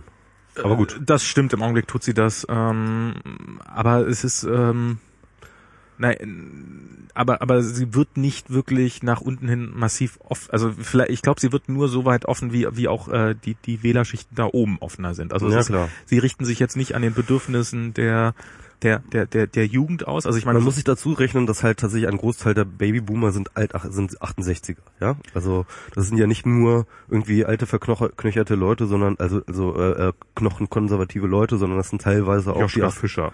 Ja, das ist zum Beispiel Joschka Fischer, das ist das halt Otto Schilly, das sind halt ähm, Leute, die halt irgendwie bei der 80, äh, 68 dabei waren. Also es ist jetzt äh, nicht so, dass das jetzt nur das sind nicht alles nur CDU-Wähler, Ja, aber, ja, es ist, aber es ist eine unglaublich, es ist eine unglaublich interessante äh, Gruppe einfach. Und es ist, wenn diese, wenn diese Gruppe ein Thema prinzipiell nicht interessiert, dann gibt es auch nicht so wahnsinnig viele Gründe, sich darum Ja. zu kümmern um dieses Und, und Thema. es war auch für dich so ein, äh, Augenöffner, was auch Netzpolitik angeht. Naja, se- selbstverständlich, weil äh, wenn, wenn du da eine Gruppe hast, die dieses Thema Netzpolitik nicht die Bohne interessiert, Ja. dann, dann findet dieses Thema einfach nicht statt. Und vor allem, wenn sie diese unglaublich wichtige Gruppe ist. Ich glaube, dass es halt der Punkt ist, ähm, dass es, also ich, habe dann irgendwie bei dem Lesen des Artikels regelrecht gespürt, ja, genau das ist die gläserne Decke, gegen die wir immer gegenrennen, ja. Wo uns halt immer irgendwie hingesetzt wird, sich mit uns, ja, Mhm. uns zugehört wird und immer genickt wird. In der Politik, ja, ja, Netzneutralität, ja, finden wir auch sehr wichtig. Ja, Vorratsdatenspeicherung finden wir auch schlimm. Leistungsschutzrecht haben sie recht. Das ist auch eine doofe Idee. Aber dann kommt das dort doch alles, ja? Und dann kommt doch irgendwie, wird, ist doch immer alles scheiße. Und das, und das ist genau diese gläserne Decke, glaube ich, die wir irgendwie spüren, dass die Leute, ähm, das ist dann das, was bei den Politikern abgeht, so, ja, diese jungen Leute, die haben ja alle vielleicht gar nicht so Unrecht, aber Ich mein- meine Wähler sind halt einfach andere. Und wir reden jetzt hier im Sinne von junge Leute, von Leuten wie uns, die Ja, ja. auch Mitte 30 sind. Also es ist jetzt, Eben. vor 30 Jahren war das noch nicht jung. Ähm, äh, Ja. Oder nicht mehr jung. So. Ja, genau. Und das und, Noch das ist nicht- nicht und, mehr- und das das ist mir da irgendwie so wie Schuppen von den Augen gefallen. Da gibt's übrigens ähm, eine andere Anekdote, also eine, ein anderes Beispiel, auf das sich der Artikel bezieht, ist tatsächlich die Aufschrei-Diskussion und das fand ich sehr sehr gut. Sie hat dann noch mal den Artikel vorau, äh, äh, für sich vorgenommen von der Himmelreich oder wie die heißt, diese Ja. Journalistin vom Stern, die den Brüderle, ähm, die über den Brüderle geschrieben hat und hat den Artikel noch mal gelesen, was glaube ich wenige Leute gemacht haben. Wir haben immer nur so über den Artikel Mhm. gelesen. Und ähm, der Artikel war ja gar nicht eine große ähm, Anklage an Brüderle, den großen Sexisten, sondern der Artikel war ganz anders aufgemacht. Der Artikel war, sag mal, wie kommt es eigentlich, dass so ein alter Sack wie Brüderle Plötzlich als junge Hoffnung jetzt gilt. als die Hoffnung der FDP gilt. Ja. Wie kann denn, wie, wie kann so etwas sein? Wie kann so etwas passieren? Das war die, das war die Grundfrage des Artikels und der Sexismus, der ihr entgegengespritzt ist, ja, ähm, im, im wahrsten Sinne des Wortes, ähm, das war ja nur ein Beispiel, das sie genannt hat. Ja. Ja. Sie hat ja auch viele andere Dinge gemacht, wie er beispielsweise so irgendwie, ähm, wie er zu, zu modernen Themen steht, ja, wie er irgendwie Was er für zotige Witze macht die ganze ja, Zeit. und, und, und, und, und, und dass er halt einfach, einfach ein totales Auslaufmodell ist, ähm, den man eigentlich gar nicht ernst nehmen kann. Und trotzdem, dass er, und, und dass er trotzdem satisfikationsfähig ist als die Hoffnung der FDP. Und, ähm, und, und das ist das eigentliche, was sie gewundert hat. Sie hat eigentlich schon auch diesen Generationenartikel geschrieben. Und ich glaube, ähm, das hat man auch ganz, ganz krass in den Talkshows gemerkt. Wir haben das ja auch mit Anne durchgesprochen, ja ja. ähm, dass halt äh, da auch so eine kommunikative Diskrepanz bestand. Also ähm, die Leute, die dann immer aus dem Internet eingeladen wurden, ja, ähm, die konnten ja gar nicht so richtig klar machen, was da erstmal im Internet passierte. Das war ja schon allein das, das ähm, mediale Kommunikationsproblem. Aber ähm, der Witz war dann ja auch, dass dann die Leute, die anderen Leute, die dort saßen, die waren ja auch alle sozusagen ähm, äh, Babyboomer-Generation, die dann auch einfach immer genau so, wie sie uns gegenüber sind, wenn wir über Netzneutralität reden, so, ja, ja, junge Dame, das ist ja alles ganz nett und so, aber man wird doch mal flirten dürfen, ja? Und also so, so gar nicht kapieren und auch gar nicht kapieren wollen, ja? Und auch in dem Bewusstsein, und das ist das, was ich eigentlich gespürt habe oder was ich dauernd spüre, in dem Bewusstsein auch gar nicht kapieren zu müssen. ja, klar. Also von wegen so, ja, ja, bla, bla, bla. Ähm, ich bin hier der alte Sack und ich weiß es immer noch besser. Und ich hatte dann, nachdem ich diesen Artikel gelesen habe, bin ich nämlich ähm, direkt auf den Taz-Kongress gegangen. Ne? Und die Taz-Kongress Oh. ist ungefähr so sowas wie ähm, so so einer der vielen ähm, äh, Konferenzen, wo sich die Babyboomer treffen. Es ist halt so, äh, äh, Wo weiß sich die Alt-68 ja, so wo sich wo sich so alte alt 68er helfen und wo ich auch jedes Mal denke so, es gibt glaube ich keine strukturkonservativeren Menschen als diese als Tetzleser, ja. Ähm, egal, auf jeden Fall ähm, äh, Naja, aber das ist, aber es ist, ich finde, ich, ich finde, also ich, ich fand in dem der Artikel, an dem ist auch einiges durchaus so ein bisschen an den Haaren herbeigezogen. Also ich fand jetzt, ähm, ähm, ich glaube, da ich würde jetzt nicht jedes Beispiel, was sie gebracht haben, so unterschreiben, aber ich glaube, was halt den allen gemein ist, dass es, äh, wenn du äh, 60 bist, dann ähm, ist deine Zukunft nicht mehr die nächsten 50 Jahre oder die nächsten 80 Jahre, sondern sind deine Zukunft die nächsten 20 Jahre. Und das heißt, bestimmte Themen sind für dich einfach nicht mehr relevant, wie Themen, Themen, die wir auch äh, in diesem Land eigentlich, wo, wo man sich eigentlich denkt, hä, müsste das nicht jeden interessieren? Klimawandel, äh, Peak Oil, so so alles Sachen. Aber das sind alles dann Themen, die am schlagartig klar werden. Wird das alles in den nächsten 20 Jahren relevant? Nee. Ähm, okay, also es ist interessiert Mhm. einfach aus dem Grund, glaube ich, schon äh, ein Großteil der Bevölkerung nicht. Bin ich davon betroffen? Nee, nur meine Kinder. Naja, äh, sollen die sich Ach, doch mit drum kümmern. Flut literally. Ja, und Ja. Ähm, das ist und und das ist dann auch so eben bei Netzthemen natürlich die Frage, so dieses äh, so Per Steinbrück, der auf seinem äh, Per Steinbrück ist ein super Beispiel. der auf der Next hier geredet hat Mhm. und der ja äh, als Beispiel, das hat ja Marcel Weiß so schön ausgebunden, geil. so wir müssen wir müssen die Zukunft werden, die vierte industrielle Revolution, Genau. äh, Autozubehörteile aus dem 3D-Drucker. genau. Vor allem Autozubehör. Ja, Weil, Autozubehör. weil es geht um Autos. Es geht um ja, Autos. Die Zukunft gehört dem Auto. Das, weil, weil Naja. das ja klar ist. Und er hat recht, die nächsten 20 Jahre, und das ist die SPD-Wählerschaft, was die noch erlebt, äh, gehört dem Auto. Da wäre ich vorsichtiger. Aber gut. Äh, ja, ich glaube ich glaube auch nicht, dass es, ja, 20 Jahre werden es vielleicht nicht mehr werden. Aber Hoffen sagen wir so, nicht. Hoffen wir es nicht. 20 Jahre wird man mit Autos noch relativ gut überstehen können. So. Ja. Und äh, also wenn man jetzt, wenn man jetzt Automechaniker ist und man ist gerade 60, dann sollte man jetzt nicht mehr dringend umschulen. Nö, muss das nicht ist sein. das und wenn man dann einen sicheren Job hat, dann dann dann schafft man das damit noch bis zum Ende. Und und darum ist genau, darum ist so so Autos, glaube ich, ähm, auch so das und und das merkt man auch bei Bildung, was ja hier in diesem Land auch nach wie vor komplett egal ist äh, und das merkt man, glaube ich, bei viel, also so, so Ja, das klar. das betrifft halt da, da, davon sind ja auch wir nicht mehr wirklich jedenfalls nicht so direkt betroffen davon, dass das erst, wenn du, Schulsystem erst wenn scheiße du ist. Kinder kriegst, Max. Ja, erst wenn man Kinder kriegt. Ja. Ja, dann werde ich mich ja auch jedes Mal drüber aufregen, wie, wie schlimm Ja, dieses klar, das, das, Bildungssystem das, das, das stimmt und, und, aber es kommt auch, es geht auch darum, dass halt irgendwie kein Transfer mehr möglich ist, dass halt irgendwie Themen nicht ankommen. Themen, Zukunftsthemen kommen einfach in dieser Generation nicht an. Und Per Steinrück ist wirklich ein sehr, sehr gutes Beispiel für diese, also alleine schon, dass halt irgendwie dieser alte Sack halt da vorne steht, mit seinen völlig an- anachronistischen ähm, Ideen von allem Möglichen und jetzt irgendwie der nächste Kanzlerkandidat wird und man sich denkt so, oh Gott, ist dann seit Ströder die Zeit stehen geblieben, ja? Also dass er ein alter, Und- dass er und- ein alter Sack ist, das sei ihm ja noch, also ich meine, das, das Nee, daraus kann aber- man ihm einen aber- Vorwurf machen. Aber ja. dass er nicht mal Berater hat, die offensichtlich aus einer Zeit stammen, ähm, aus, äh, die, die ihm das nicht mehr sagen. Ich meine, ein Obama hat, äh, der hat einen Netzpolitik-Berater, die sich mit dem Thema auskennen. Ja, ja. Und das, also bei Per Steinbrück sehe ich das nicht. Oder er kann sie verdammt gut ignorieren. Also es ist, Jedenfalls, äh, der, der Steinbrück, ähm, ähm, ja, also, aber, aber er, er repräsentiert wirklich für mich in gewisser Weise genau dieses Problem. Ja, und dass der natürlich. Kanzlerkandidat geworden ist, ist ein, ist, ist, ist wirklich ein strukturelles, es ist wirklich ein Indikator für das strukturelle Problem, das wir in Deutschland haben mit dieser, mit dieser äh, alternden Elite. ja. Ähm, die halt immer nach wie vor noch alles bestimmt. Ich wollte vom Taz-Kongress erzählen, so, weil ja, ich genau. da nämlich ein ähnliches Erlebnis hatte. Ne? Ich war da nämlich nur auf einem einzigen, nur in einer einzigen Veranstaltung und das war ähm, die von Volker Gerhardt und ich habe schon mal hier in dem Podcast auch von seinem Buch erzählt, äh, Öffentlichkeit, das ich gelesen habe. Und das Buch ist relativ dick, aber und es ist an Stellenweisen auch ganz interessant, aber es ist irgendwie irgendwie fand ich es relativ belanglos dann irgendwie so. Ich hab, ich fand da so ein paar Thesen waren ganz nett, aber jetzt auch nicht irgendwie atemberaubend und ich fand es irgendwie ein bisschen belanglos. Und mir wurde irgendwie, während ich dort in diesem äh, Vortrag oder in diesem in dieser Veranstaltung besaß, wurde mir irgendwie auch relativ klar, warum. Weil tatsächlich ähm, der ganze Bereich Internet intellektuell dort nicht vorkommt. Es gibt einen kleinen Abschnitt, wo er so ein bisschen, oder halt so, so am Ende des Buches, wo er so ein bisschen dann auch so Internet so als Ausblick oder sowas auf Öffentlichkeit macht, aber dann halt auf einem Niveau, das halt nicht wirklich davon zeugt, dass er das irgendwie was verstanden hat. Ja, Das heißt mit anderen Worten, er hat dann ein Buch, und, das muss man sich eigentlich auf der Zunge für zergehen lassen, dass jemand 2012 ein Buch über 13. öffentlich, äh, nein, das war 2012, Okay. als es rauskam, ähm, dass jemand 2012 ein Buch über Öffentlichkeit rausbringt, ja, ähm, das die wesentlichen Strukturverschiebungen durch das Internet nicht reflektiert. Also ich finde einfach nicht statt, oder was?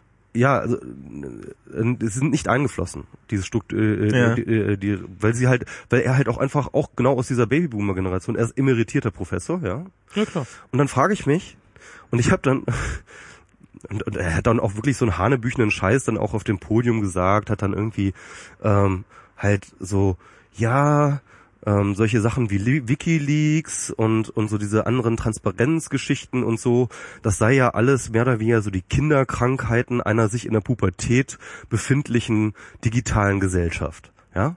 Und das musst du dir mal auf der Zunge zergehen lassen, was das für eine herablassende, patri äh, äh, äh paternalistische Art ist, ja.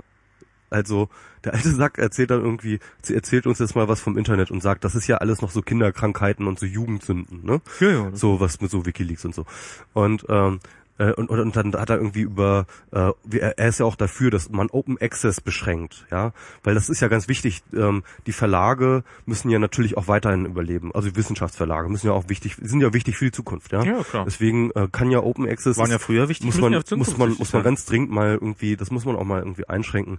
Und unsere, Kunden, unsere Kunden brauchen heute nicht mehr als 20 und, und Gigabyte, das auch in Zukunft nicht mehr als 20 und, und das Urheberrecht ist sowieso auch ganz wichtig und so.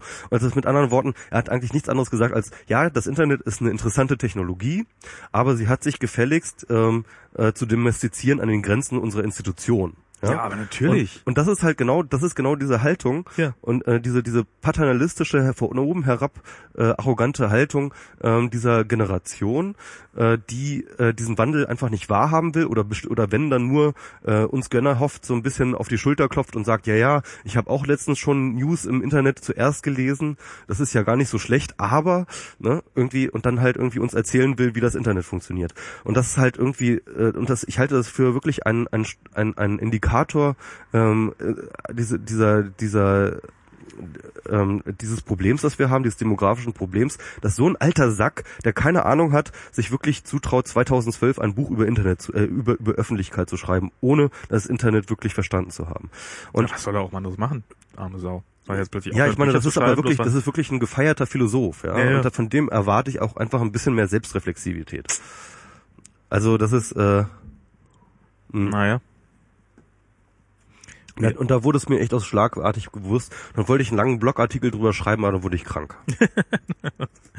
Strafe Gottes. Die Jugend ist. Das waren, krank? das waren die Babyboomer, die haben mich mit einem. Du Virus hast noch Kinderkrankheiten. Ja, ich habe noch Kinderkrankheiten. Hat er ja gesagt, da hat er absolut recht, ja. Genau.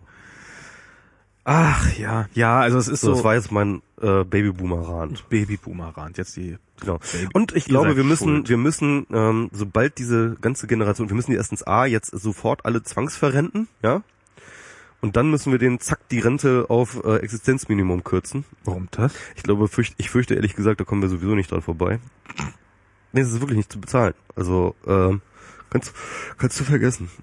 Naja, ich meine, das, äh, das, man, das ist halt das nächste Problem. Man bräuchte eine vernünftige Zuwanderung, die ja auch nicht stattfindet im Land. Und das ja. ist ja was, was, äh, aus, aus Weil die Babyboomer das nicht wollen. Das wäre sonst eine Überfremdung. Ja, ich glaube, da gibt's auch in unserer Generation genug, die das nicht wollen. Also äh, ich, ich würde es nicht zu sehr alles auf, auf die Generation. Doch, die sind an allem schuld. Ach so. Die sind an allem schuld. Wir müssen die einfach jetzt loswerden. Gut, dann, gut, dann rate noch mal ein bisschen. Ich hole noch mal Bier und gehe noch mal pullern. Ich musste eigentlich auch, aber gut. Ja. Ähm, äh, wir müssen denen sofort alle Au Sauerstoffausweise entziehen. Und ähm, dann, nein. Äh, ja, also ich finde tatsächlich diesen ähm, diesen Artikel, der hat mir wirklich so ein bisschen die Augen geöffnet, weil es tatsächlich auch ein Mentalitätsunterschied gibt zwischen diesen Generationen und ähm, eine gewisse Selbstgewissheit ähm, dieser Babyboomer-Generation sowieso die Mehrheit zu haben und sowieso ein, ein, ein Bewusstsein dafür zu haben, dass sowieso nichts ohne sie geht. Und ähm, und, und ich, ich habe bei vielen, also bei Netzpolitik, bei Feminismus, bei allem Möglichen, habe ich das Gefühl, dass wir da nicht durchdringen, dass wir deswegen nicht durchdringen, weil diese Generation am Hebel ist und weil die für unsere Themen nicht empfindlich ist. Und das Zweite ist, das habe ich mir auch noch überlegt, dass viele von uns, die wir jetzt hier im Internet sind und im Internet leben, auch deswegen im Internet leben, weil wir hier so eine Art Bypass gefunden zu haben, glaubten. Im Internet sozusagen, also während ähm, beispielsweise in den Medienhäusern und in den entsprechenden Verlagen und in den Agenturen die Plätze mehr oder weniger alle besetzt blieben, ähm, also an Universitäten ist zum Beispiel mein Problem gewesen. Ich bin einer der Gründe, warum ich nicht an der Universität geblieben war, war, dass ich halt tatsächlich keinerlei ähm, realistische Chancen oder Aussichten gesehen habe, da irgendwie äh, äh, auf den grünen Zweig zu kommen. Die wissenschaftlichen Mitarbeiter, die ich kannte, sind mit ähm, mit äh, äh, prekären Verträgen von äh, Dorfuni zu Dorfuni gezogen und haben Scheißseminare für irgendwelche Profs gehalten. Und äh, also das war wirklich, das ist kein kein äh, kein lebenswertes Leben, was die geführt haben. Und äh, das hat mich sehr abgestoßen damals, weswegen ich auch äh, dann relativ bald mir gedacht habe, nee, ich will nicht in der Universität bleiben. Jedenfalls, was ich meine, ist, dass unsere Generation im Internet auch einen Lebensraum gefunden hat, der eben nicht durchreguliert war von dieser Generation, von dieser äh, Babyboomer-Generation, wo die Plätze noch nicht besetzt waren, wo ähm, tatsächlich Dinge, neue Dinge ausprobiert werden konnte, konnten, ohne jemanden zu fragen. Ja, also wenn du irgendwo in einer Agentur bist, wenn du in einem äh, Medienunternehmen bist oder in einem Verlag oder wie auch immer, du musst alles, was du tust, ist erst einmal genehmigungspflichtig. Und im Internet hat man das ja nicht. Das ist ja diese große Freiheit, die wir gefunden haben hier im Internet. Und ähm, und und und die äh, Reflexe sind natürlich äh, noch im Gange, wenn versucht wird, aus dieser Generation wieder die Freiheit im Internet einzuschränken. Aber was ich dann auch beobachte, ist, dass wir uns zwar, dass wir zwar irgendwie eine relevante äh, Veränderung hatten, dahingehend, dass wir plötzlich Dinge machen konnten im Internet, aber dass wir diese Dinge wiederum nicht wieder zurückvermitteln konnten in die nicht digitale Welt. Weil dann, weil wir jetzt tatsächlich zwar eine parallele Welt haben, aber die dann auch parallel bleibt und auch als parallele Welt wahrgenommen wird aus der analogen Welt. Und ähm, in diesem Zusammenstoß, immer dort, wo sozusagen digitale Szene und also Netzszene und, und, und ähm, klassische Medien zusammentreffen, merkt man das ja auch ganz krass. Also nochmal zurück zu dem Beispiel, zu den Talkshows, wo dann Anne stand, äh, Anne war oder das letzte, das letzte Mal Totalreflexion, steht man sich auch tatsächlich so gegenüber, als ob man parallele Welten ähm, bewohnt. Und ähm, die ähm, Baby-Boomer-Generation hat es sozusagen nicht nötig, unsere Welt ähm, äh, wirklich sozusagen ähm, äh, wahrzunehmen, anzuerkennen und äh, äh, hineinzuholen in den Diskurs. Und wir glauben natürlich auch nicht, dass wir es nötig haben, denn wir haben ja das Internet, wir haben ja die Freiheit, wir können ja alles auf unserem Niveau diskutieren. Und, ähm, und so leben diese beiden Welten halt immer wieder, immer weiter neben, nebenher. Und ich fürchte, das wird noch mal sehr, sehr viel krassere Clashs noch geben zwischen, also zwischen den Kulturclashs. Also ich würde es, ich würde es, ähm, muss sagen, also ich würde es wirklich nicht so hart an den Babyboomern festmachen und ich würde auch die Grenze ehrlich Aber schau dir mal die Talkshow-Generation an, ja, die Talkshow-Besetzung an. Das sind alles Babyboomer, alles. Das sind einfach alte Säcke. Das ist ja, äh, ja, aber es ist, ist dasselbe. Nee, das ist nicht zwangsläufig dasselbe. Das ist. Äh, ich rede ja von Babyboomer nicht als eine äh, Geisteshaltung. Das meine ich, meine ja, ich nicht. Aber es ist schon eine Generation und diese Generation ist die, die in den Talkshows sitzt. Naja, es waren früher auch schon immer alte Säcke. Also es ist jetzt nicht, also es ist ja nicht so, dass es in den 68ern dann junge Säcke waren, sondern ich meine die 68er. Doch, da waren, das war, das war sehr viel diverser, auf jeden Fall. Die 68er haben sich auch, äh, die, die, die, die Bewegung ist ja unter anderem auch äh, als Protest gegen die alten Säcke so entstanden. Ja klar. Und weißt du was? Die 68er konnten ihren Protest auch durchsetzen, weil sie in der Mehrheit waren. Irgendwann. Ja, wir brauchen einfach bessere Waffen als äh, nee, also, aber, aber, aber wir werden niemals in die Situation kommen, dass wir in einer Übermacht sind. Ja, ja, das stimmt. Aber es ist nicht nur das. Das ist sehr traurig. Aber ich glaube auch die, ich glaube, ich glaube trotzdem, dass die Grenze, die du, die du gerade probierst zu zeichnen, dass sie nicht so scharf ist, wie du gerade, äh, wie du gerade glaubst.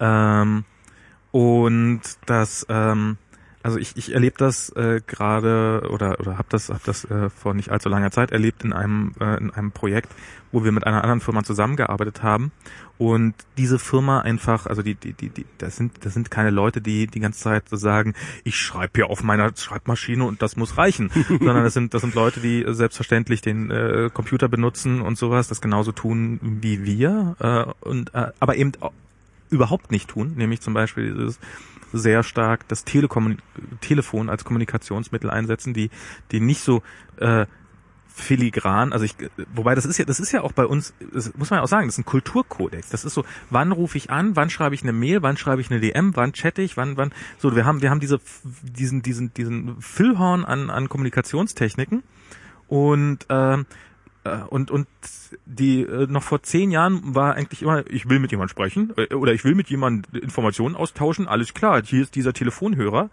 und jetzt äh, drücke ich diese Tasten und daraufhin wird der, egal was er gerade tut, wird in seiner Arbeit unterbrochen werden und äh, ein, ein, ein Gerät in seinem Raum wird Krach machen und nicht aufhören, Krach zu machen, bis diese Person mit mir gesprochen hat. Ich meine, das Telefon ist eigentlich, muss man mal so sagen, ist eine Zumutung. Das ist ein Terrorapparat. Ja. Und ähm, also dieses, wir haben ein Gerät in unserem Raum stehen, was was was ich hey, ich schlafe gerade. Ja, mir doch egal. Ich mache trotzdem Krach. Also es Ja. gab ja nicht mal eine Möglichkeit, also das muss man sich mal auf, so das Telefon abschaltbar ist, das haben wir dem Handy zu verdanken. Das ist früher alte Telefone, die ließen sich ja, musstest du raus, kannst du du musstest rausziehen, das ja, ja. Kabel rausziehen, damit damit du die einfache Funktion, bitte lass mich mal eine halbe Stunde in Ruhe hattest. Ja, ja, ja gut. Worauf äh, willst du hinaus?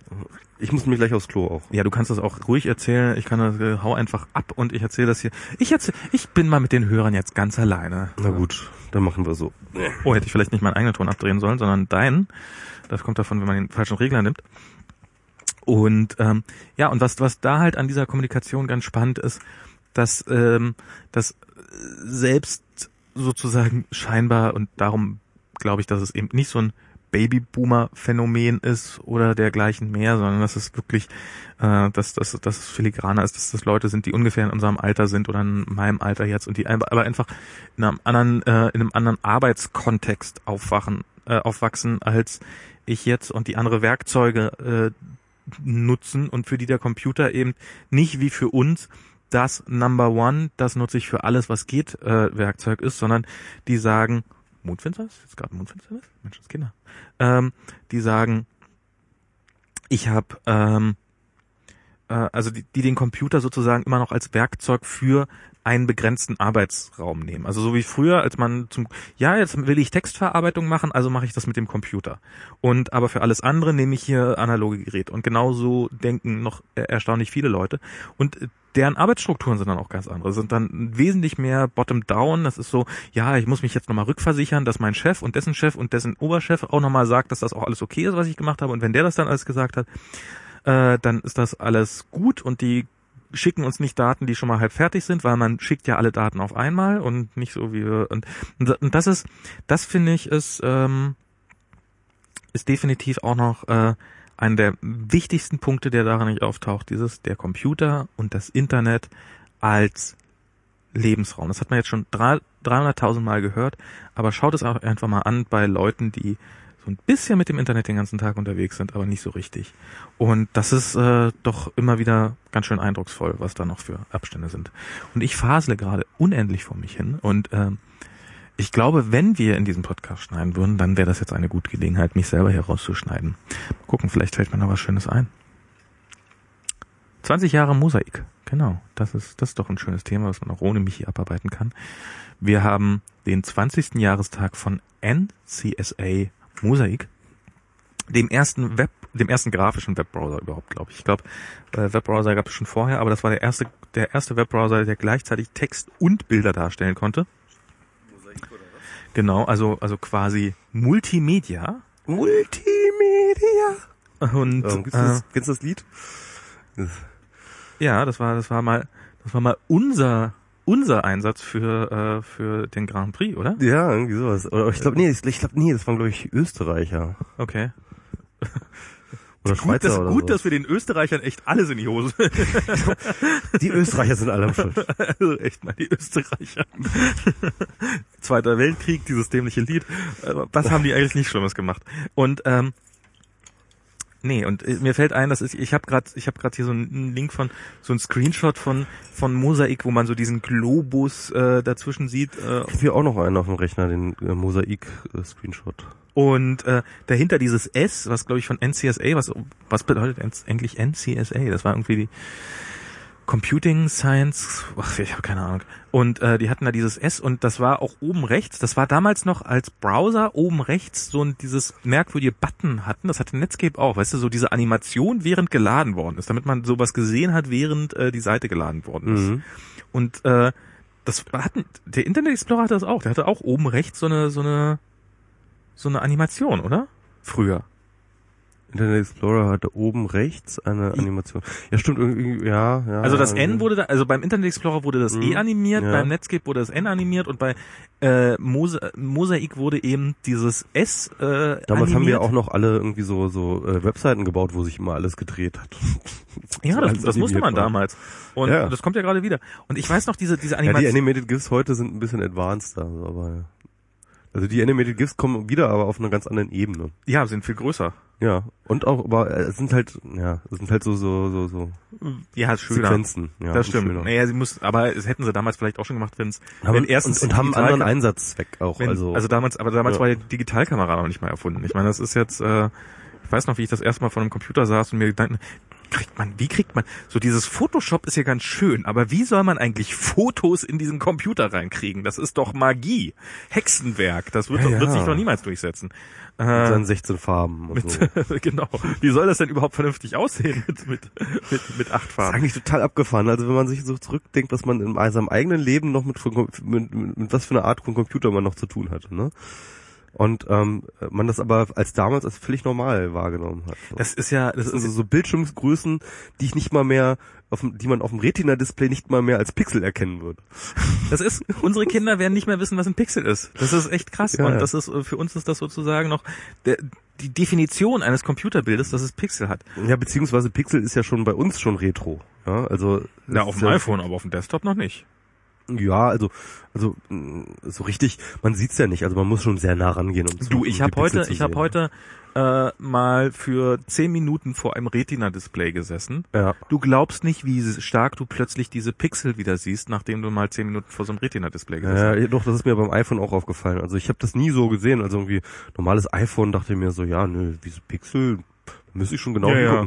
Aber wenn ich jetzt irgendwie so von meinem Til- alten, jetzt auf so ein altes äh, Til- äh, Display gucke, sehe ich sofort die Pixel und denke, äh, Ja, ja, das ist genauso beim Desktop auch. Das Ja. ist echt genauso krass. Ja. Das ist nicht, das ist egal. Ähm, und ja, aber damals weiß ich noch, wie ich mit NCSA Mosaik durch die Weiten des Internet gebraust bin. Und, äh, du bist echt noch mit einem Mosaik gebrowst? Ich bin, ich habe äh, in meinem Praktikum 1900 Oh Gott, wann wird das gewesen sein? Mitte, Anfang der 90, nee, das 93, 94, 95, vielleicht war es in dem Dreh? Nee, 95, so spät war es nicht. 92, 93 sage ich jetzt mal. Da habe ich mein Praktikum im Institut meines Vaters gemacht, im Daisy. Und die hatten Internet. Ja. Und da habe ich das dann auch ausprobiert. Das hat, da habe ich mir das auch angeguckt, dieses Internet. Das habe ich da habe ich alle Seiten gesehen. Ich frage mich gerade, ich glaube, mein erster Internetbrowser war tatsächlich der Internet Explorer 5 oder, nee, Quatsch, 4 oder so. Oder? Nö, da war ich dann ein bisschen vorher dabei. Und das hatte, da, da war JF Lehmanns äh, Fachbuchhandlung, die hatten damals schon eine Webseite. Ah. Das gab schon, es gab, Man ist mal, man ist mal so die drei Webseiten abgegangen, die es so in Deutschland ja, es gab, es gab, es gab so eine Seite mit Gibt's da was Neues? Gibt's da was Neues? Es Ja, gab okay. RSS-Reader, wofür brauche ich sowas? Ich kann doch hier klicken und da klicken und da klicken und vier Klicks brauchen nur zehn Minuten und danach ist, und die hatten verdammt schnelles Internet äh, da in dem Institut, also es war echt sagenhaft schnell. Und ähm, das, die hatten wahrscheinlich, wahrscheinlich hatten die mehr als gedrosseltes Telekom DSL. so, so weit sind wir schon wieder zurückgefallen. Also wahrscheinlich hatten die damals, hatte ich damals eine schnellere Internetanbindung in diesem Institut für die paar Tage, als jetzt bei gedrosselten Telekom DSL. Ähm, ach ja, dit waren noch Zeiten, wa? Ja. Obwohl, nee, eigentlich nicht. Eigentlich, äh, eigentlich ist in dem Bereich ja wirklich fast alles besser geworden. Äh. Oder? Ja, nö, ist es ja auch. Also äh, es ist extrem alles besser geworden und ähm, ich deswegen macht mich das auch gerade so fertig, weil ich jetzt irgendwie so diesen Rollback spüre Mhm. einfach. Und ähm, also ich meine, ich habe, wir haben das ja eigentlich schon auch tausendmal durchgemacht, äh, durchgekaut. Ich habe ja schon irgendwie zu der Weihnachtsfolge habe ich ja schon gesagt, irgendwie ich hatte letztes, ich hatte, dass ich 2012 das Gefühl hatte, dass wir komplett auf der Stelle stehen Mhm. dass wir nicht vorankommen in den ganzen Diskursen und äh, da auch schon prophezeit, dass ich das Gefühl habe, dass nächstes Jahr eher alles schlimmer wird. Mhm. Und äh, das bestätigt sich vollkommen so. Mhm. Ähm, ich glaube, wir haben jetzt gerade so einen Rollback. Ich glaube, die, die, die, die wir haben so ein bisschen Peak-Netzgemeinde, so, wir haben die äh, Macht ausgeschöpft, glaube ich, die überhaupt äh, auszuschöpfen war. Und ähm, ich glaube, die Politiker sind uns so, so zumindest teilweise auf die Schliche gekommen, woher die Macht kommt und ähm, wie man damit umzugehen hat und haben eine Strategien entwickelt, damit umzugehen. Und äh, das kommt jetzt gerade ganz hart auf uns zurück. Und das erste, äh, der erste Waterloo war halt irgendwie die Netznot, äh, äh, äh, ähm, das Leistungsschutzrecht. Leistungsschutzrecht. Ich habe Hoffnung, dass wir das jetzt mit sind Telekom jetzt, dass das jetzt ähm, wieder, wieder, Ja, dass wir dann wieder besser mobilisieren können. aber es sind wieder bei der, also so der Feind ist ja gar nicht die Politik.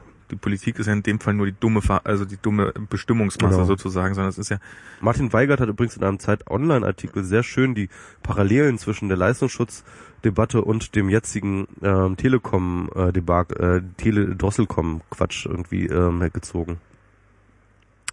Äh, lieber Chat, falls du den Artikel raussuchen willst. Also ja, das ist, kannst, kannst du ja vielleicht noch ein bisschen was drüber Ja, erzählen. also würde mich die, also im Endeffekt ähm, ähm, macht die Telekom jetzt nichts anderes als die, was die Verlage halt gemacht haben. Ja, sie haben halt, äh, sie sie suggerieren der Gesellschaft eine Notwendigkeit, Mhm. die es eigentlich nicht gibt. Sie bewendet sich übrigens auch der gleichen, äh, des gleichen Vokabulars. Genau, des gleichen Vokabulars und der gleichen Argumentationsweise. Also die, das Vokabular, ich habe ich hab heute ein heißes, das habe ich auch getwittert, äh, einen Artikel gelesen, wo die Telekom sagt, ja, diese, also diese Leute, das ist dieser Netzausbau, der ist halt nicht kostenlos und das geht halt nicht beliebig und da kommt halt noch so eine gewisse Kostenlos-Mentalität ja genau. durch. Ja, ja, genau. Und das muss man sagen. Ich, ich drücke der Telekom jeden Monat 50 Euro in die Hand, um mein DSL zu haben. Von kostenlos Mentalität kann da nicht im Traum die Rede sein. Ja, und der Witz ist halt, dass halt ähm, die Telekom, ähm, also wie du schön vorhin sagtest, ja, also der, äh, in der, innerhalb der äh, Telekommunikationsunternehmen wird halt ähm, die Flatrate als der Sündenfall angesehen. Und genau der gleiche Sündenfall kursiert ja in der Verlagswelt als irgendwie wir machen unsere Online-Angebote kostenlos. Okay, ja, stimmt. Und ähm, das ist ja genau die gleiche Argumentation und die genau die gleiche auch interne Erzählung, ja, oh Gott, wir haben uns damals irgendwie alles verdaut, verbaut, indem wir irgendwie unsere News in die umsonst ins Netz gegeben haben. Oh nein, wir haben uns damals alles verbaut, indem wir halt eine Flatrate eingeführt haben. Und mh, in gewisser Hinsicht ist das natürlich auch richtig. Sie haben sich damit äh, die Möglichkeit genommen, halt über Preis und äh, Preisstrukturen, Tarifstrukturen, äh, Vertragsstrukturen halt irgendwie äh, dort halt rumspielen zu können und äh, äh, die Leute zu melden. Ja, Mhm. das haben sie sich tatsächlich verspielt mit der Flatrate A und mit ähm, dem wir geben die News online äh, äh, umsonst raus. Aber andererseits nein, sie hatten keine andere Möglichkeit und ja, das ist die Zukunft. Und äh, das ist eine Zukunft, die sie halt für sich nicht annehmen wollen, weswegen sie jetzt das, äh, das Rad zurückdrehen wollen. Hm. Und das ist halt genau so, das ist das Gleiche, ja. Also ich, äh, also du bist, du bist optimistisch, dass das quasi, dass es keine automatisch keine Zukunft hat. Also die Sache ist die, ich, ich spüre einfach ähm, einen ganz anderen Resonanzraum, wenn wir über diese Themen reden. Mhm. Und zwar jetzt an dieser Phase schon. Ne? Wir Ja. haben Ewigkeiten über das Leistungsschutzrecht geredet, aber zu keinem Zeitpunkt habe ich das Gefühl, dass wir so einen Resonanzraum hatten, wie wir jetzt reden. Und ich glaube, das ist auch relativ klar, weil ähm, vom Leistungsschutzrecht einfach niemand wirklich selbst betroffen ist. Es sei denn, du bist selber Publizist oder hast ein Startup oder was weiß ich, ähm, wo du halt ganz konkrete Einschränkungen für dich irgendwie ähm, hast. Diese Drosselung, ne? Mhm. Und deswegen ist es strategisch auch erst einmal ähm, äh, richtig äh, argumentativ die Netzneutralität erstmal außen vor zu lassen. Diese Drosselung ist aber etwas, was jeder selber spürt.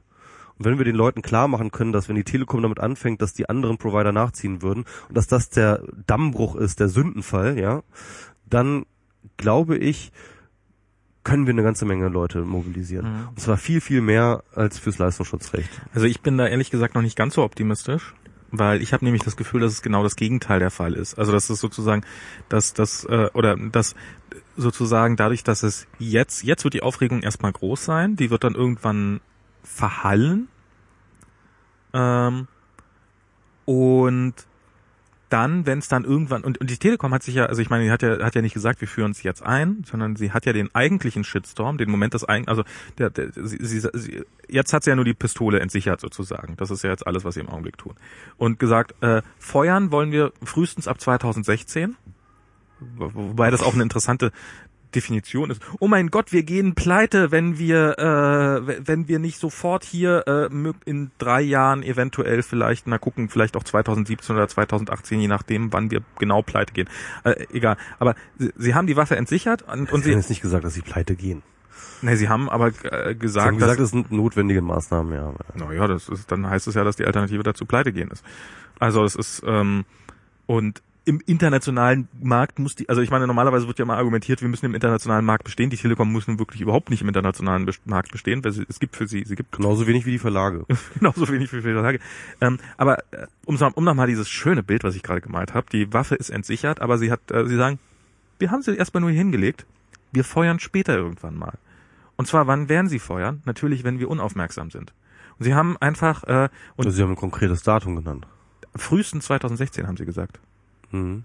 Also sie haben kein konkretes Also ja, okay, aber. Sie haben es ja, explizit ja. vermieden, ein konkretes Datum zu Ja, nennen. klar. Sie haben explizit gesagt, ähm, ich feuere nicht jetzt, sondern in drei Stunden, nämlich dann, wenn ihr eingeschlafen seid. Ja.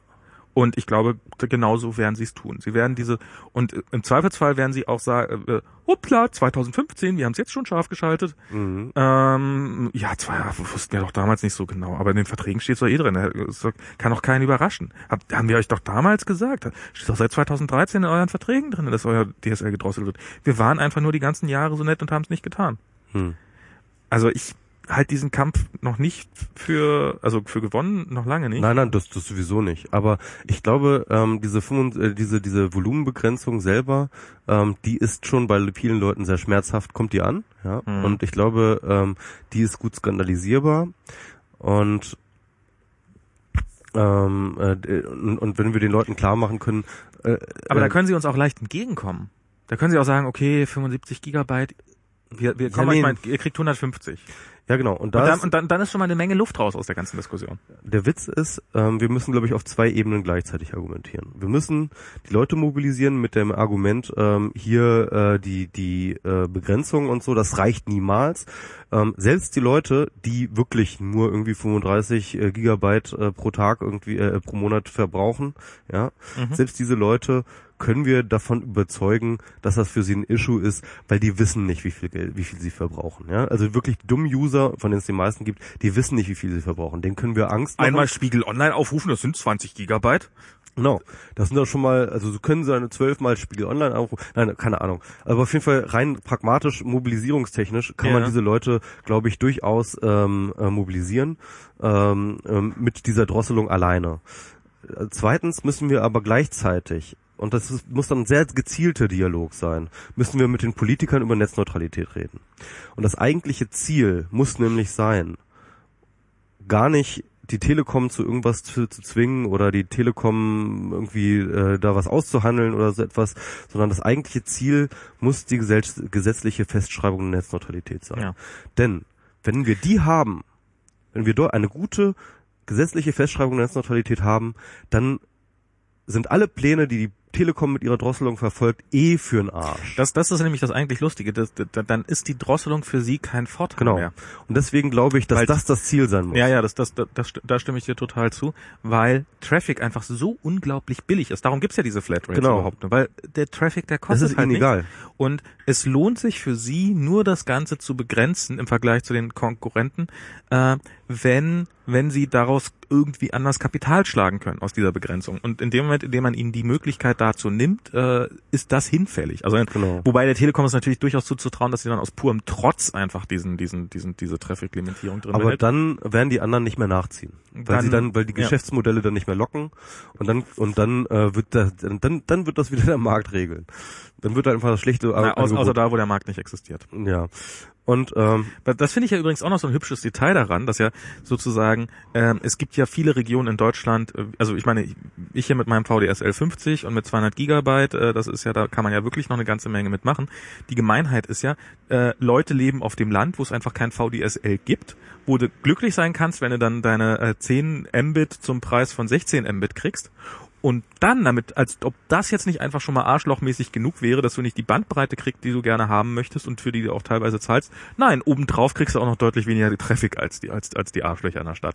Das finde ich so mal so richtig, äh, ja, ja. also so, warum sie, warum sie den 16 Giga, Megabyte, Megabit Dingern dann nicht wenigstens genauso viel Traffic geben wie den, wie den, wie den, wie den äh, VDSL-Tarifen. I don't get it. Aber wobei ich halt jetzt wirklich irgendwie Leute auf dem Land, Leute, kommt in die Städte. Was soll das? Warum Nein, dem nein, Land komm, rum? bleibt auf dem Land, bitte bleibt auf dem Land. Die Mieten sind hier schon scheiße hoch und alles ist schon und Dann sollen die halt einfach anbauen an die Städte. Aber dieses ganze irgendwie das nennt man Land. Aber auf dem Land leben ist halt einfach total ressourcenineffizient. Man muss da immer alles hinkarren, alles muss extra mit Leitungen versorgt werden, alles muss extra, extra, extra, extra. Also ehrlich gesagt, ich also ich will jetzt nicht auf dem Land leben, das ist schon geil, mit äh, so Freunden mal schnell treffen zu können, aber es hat auch seine Vorteile, auf dem Land zu leben. Er hat seine Vorteile auf Und dem das Land ist zu leben. eigentlich, eigentlich sollte es ja im Rahmen der Digitalisierung immer an, äh, immer, immer, immer egaler werden, wo man lebt. Das ist ja eigentlich, eigentlich sollte es ja so sein, dass einem die große weite Welt auch zur Verfügung steht, auch wenn man auf dem Land ist, weil man VDSL hat mit unbegrenzt, nee, ist doch nicht unbegrenzt. Äh, das ist, fürs Land ist das ja total, Nein! oh, darauf sollte man die CDU absetzen. Was? Ähm, das ist eine totale Nachbete Benachteiligung der Landbevölkerung. Ja, da- diese, diese Volumenbegrenzung, weil gerade schon über die Familien, du kriegst schon über Familien. Es ist eine, es ist eine totale Benachteiligung von Familien, diese Begrenzung. Weil ähm, die Familien, ähm, äh, die ja, halt, aber halt, Land, aber guck halt mal, die Bauern. CDU-Bauern, das ist doch immer so deren Ding. So, so die totale Benachteiligung der Landbevölkerung, weil Mhm. die, weil die haben ja sowieso schon nichts, keine Unterhaltung und jetzt haben sie nicht mal mehr, also DSL Jetzt haben haben, nicht mal mehr Pornos. jetzt haben sie nicht mal, genau, nicht mal mehr Pornos. genau. Und ich glaube, ich glaube wirklich, das ist Hans-Peter, äh, womit soll Hans-Peter Uhl seine ganzen Überwachungskameras? Genau, stimmt, das ist genau. Wenn die, wenn die dann nach 20 Tagen, wenn die dann nach 20 Tagen keine Bilder mehr liefern können, weil das DSL alle ist. Stimmt. So. Ja, wir konnten den äh, Anschlag nicht aufklären. Unser Datenkontingent war für diesen Monat aufgebraucht. Wir haben hier noch einen Pixel. Genau. Der, der Täter sieht ungefähr so aus. Genau. DS, DSL-Drosselung, damit auch unsere Kinder Ja, noch wissen, ja, was, äh, was Pixel sind. Ja, Naja, ja. gut. Ähm, jetzt haben wir schon wieder so irgendwie wie ein Re-Entry bei dem Thema gemacht, aber gut. Ähm, Hast, hast du noch Themen? ja, also jetzt keine konkreten. Ich, also ist jetzt Dann sag doch mal deine Uhr. unkonkreten Themen. Ich könnte noch mal zum Beispiel ähm, endlich nach tausend Jahren Och, nö. Ähm, den den Schirmacher-Verriss erläutern. Ach so, willst du es machen? Ich habe, ich habe, oh Gott, ich habe immer noch nicht, ich habe immer noch nicht meine Hausaufgaben gemacht und ihn gelesen. Das tut mir echt leid. Ich wollte ihn wirklich lesen. Ich hatte, mein Hund hat, mein Hund hat das gefressen. Meine, meine Katze hat sich draufgesetzt. Dann, dann, dann, du, DSL-Provider hat das Hat's gedrosselt, weggedrosselt, genau. weggedrosselt. Äh, ja. Ja, äh, ja, äh, ich habe äh, vor Ewigkeiten und ich hatte das irgendwann mal auch angekündigt, das im WMR irgendwie nochmal äh, zu thematisieren, habe ich ähm, eine, eine sehr lange Rezension Ein geschrieben. Babyboomer hat ein Buch geschrieben. Genau, ein Babyboomer. Übrigens, einer der ganz wesentlichen wichtigen Artikel zu dem Thema Babyboomer kommt von Schirmacher, der übrigens ja auch in dem Artikel von der Zeitautoren äh, referenziert wird und auch äh, interviewt wird zu dem Thema nochmal. Also das war das erste, was ich in der Hinsicht übrigens gelesen habe, war tatsächlich dieser Schirmacher-Artikel ähm, in der FAZ, ähm, wo er so eine Art äh, Selbstakkusion, also so, so eine Selbst Selbstanklage seiner Generation betreibt, ne? ähm, wobei er sozusagen ähm, das neoliberale Projekt äh, seiner Generation stimmt, ja. beschreibt, ja. Ja. also den, Babyboomern. Ähm, wo er zwar auch durch diese diese demografische Situation annimmt, er hat ja auch ein Buch darüber geschrieben, dieses ähm, Methusalem-Komplex über äh, diese Überalterungs äh, Frage Mhm. ähm, und hat dann äh, diese beiden Themen äh, kombiniert, Neoliberalismus ähm, und Babyboomer beziehungsweise demografische Frage und äh, hat einen sehr, sehr lesenswerten Artikel in der FAZ geschrieben. Und Schirmacher schreibt ja ab und zu mal lesenswerte Artikel. Er schreibt manchmal auch gar keine so schlimmen Bücher, aber das letzte Buch war dann doch sehr, sehr schlimm. Ja, und ähm, Jetzt- ich habe ich hab halt im Vorfeld äh, sehr, sehr viele Rezensionen gelesen und dachte mir nur bei den Rezensionen, oh Gott, das hat der wirklich geschrieben. Und ähm, konnte das eigentlich gar nicht so richtig glauben und ich wusste, dass ich mich da irgendwie zu äußern werden müssen. Und ich habe mir dieses Buch wirklich nur aus dem einen Grund besorgt und gelesen, weil ich wusste, dass ich es kritisieren werden muss. Und ähm, da ich äh, dann doch irgendwie so einen eigenen Ethos habe, dass ich äh, nicht über äh, Meinungen hinwegrannte, deren zugehöriges Buch ich nicht gelesen habe, habe ich mich dann wirklich reinbegeben in die Lektüre und äh, habe das Buch durchgelesen und äh, habe dazu einen Artikel geschrieben, Ego, die eierlegende Wollmilchsau des Bösen. Und zwar habe ich den Artikel ähm, für Kontrollverlust verpass- verfasst. Es ist eigentlich ein Artikel, in den ich so viel Arbeit reinstecke, in den ich, wie ich normalerweise in Artikel schrei äh, reinstecke, für die ich wirklich bezahlt werde. Aber ich wusste, dass ich halt den Artikel in der Ausführlichkeit und in dem Ton auch nicht irgendwo anders verkaufen verkauft hätte kriegen können und ähm, habe mir dann gedacht, das mache ich jetzt für Kontrollverlust. Ja, und äh, das Problem mit diesem Buch von Pay, von Frank Schirmacher ist, dass es halt ähm, ein von vornherein absolut unredliches Buch ist. Es meint es mit dem äh, mit seinem Thema und mit den äh, mit dem Leser nicht ernst. Und das merkt man relativ schnell, denn er fällt in einen Tonfall, der ähm, durch ständige ähm, äh, Wiederholungen und äh, gebetsmühlenhafte ähm, im, äh, ähm, ja Wiederholungen versucht ähm, so, so, so, so, eine, so eine Stimmung aufzu, aufzubauen. Ja, also er, er arbeitet wirklich mit sehr sehr manipulativen Mitteln, in denen er ähm, eigentlich das ganze Buch über immer wieder die gleiche Geschichte von neuem erzählt, mit leichten Variationen und leichten ähm, und, und, und, und leichten veränderten äh, Parametern und, und, und, und, und Blickpunkten auf das Thema aber im, im Endeffekt immer die gleiche Geschichte. Das heißt mit anderen Worten, das ganze Buch ist extrem redundant. Okay. Also man, äh, man eigentlich reicht es wirklich, ähm, sich die ersten die ersten zwei Kapitel durchzulesen. Ähm, der Rest ist dann ähm, nur noch ähm, es ist, ist eine Wiederholung der gleichen Geschichte, angereichert mit neuen Themen und mit neuen Themenbereichen, die dann aber alle irgendwie auf die gleiche Art gemappt wird. Im Mittelpunkt steht ähm, genau diese Erzählung ähm, von den äh, Physikern beziehungsweise Mathematikern, die nach dem ähm, Kalten Krieg, also nach dem Zusammenbruch des Sowjetreichs, in die Finanzindustrie gegangen sind. Und zwar von Projekten, die ähm, sich mit ähm, Spieltheorie befassten.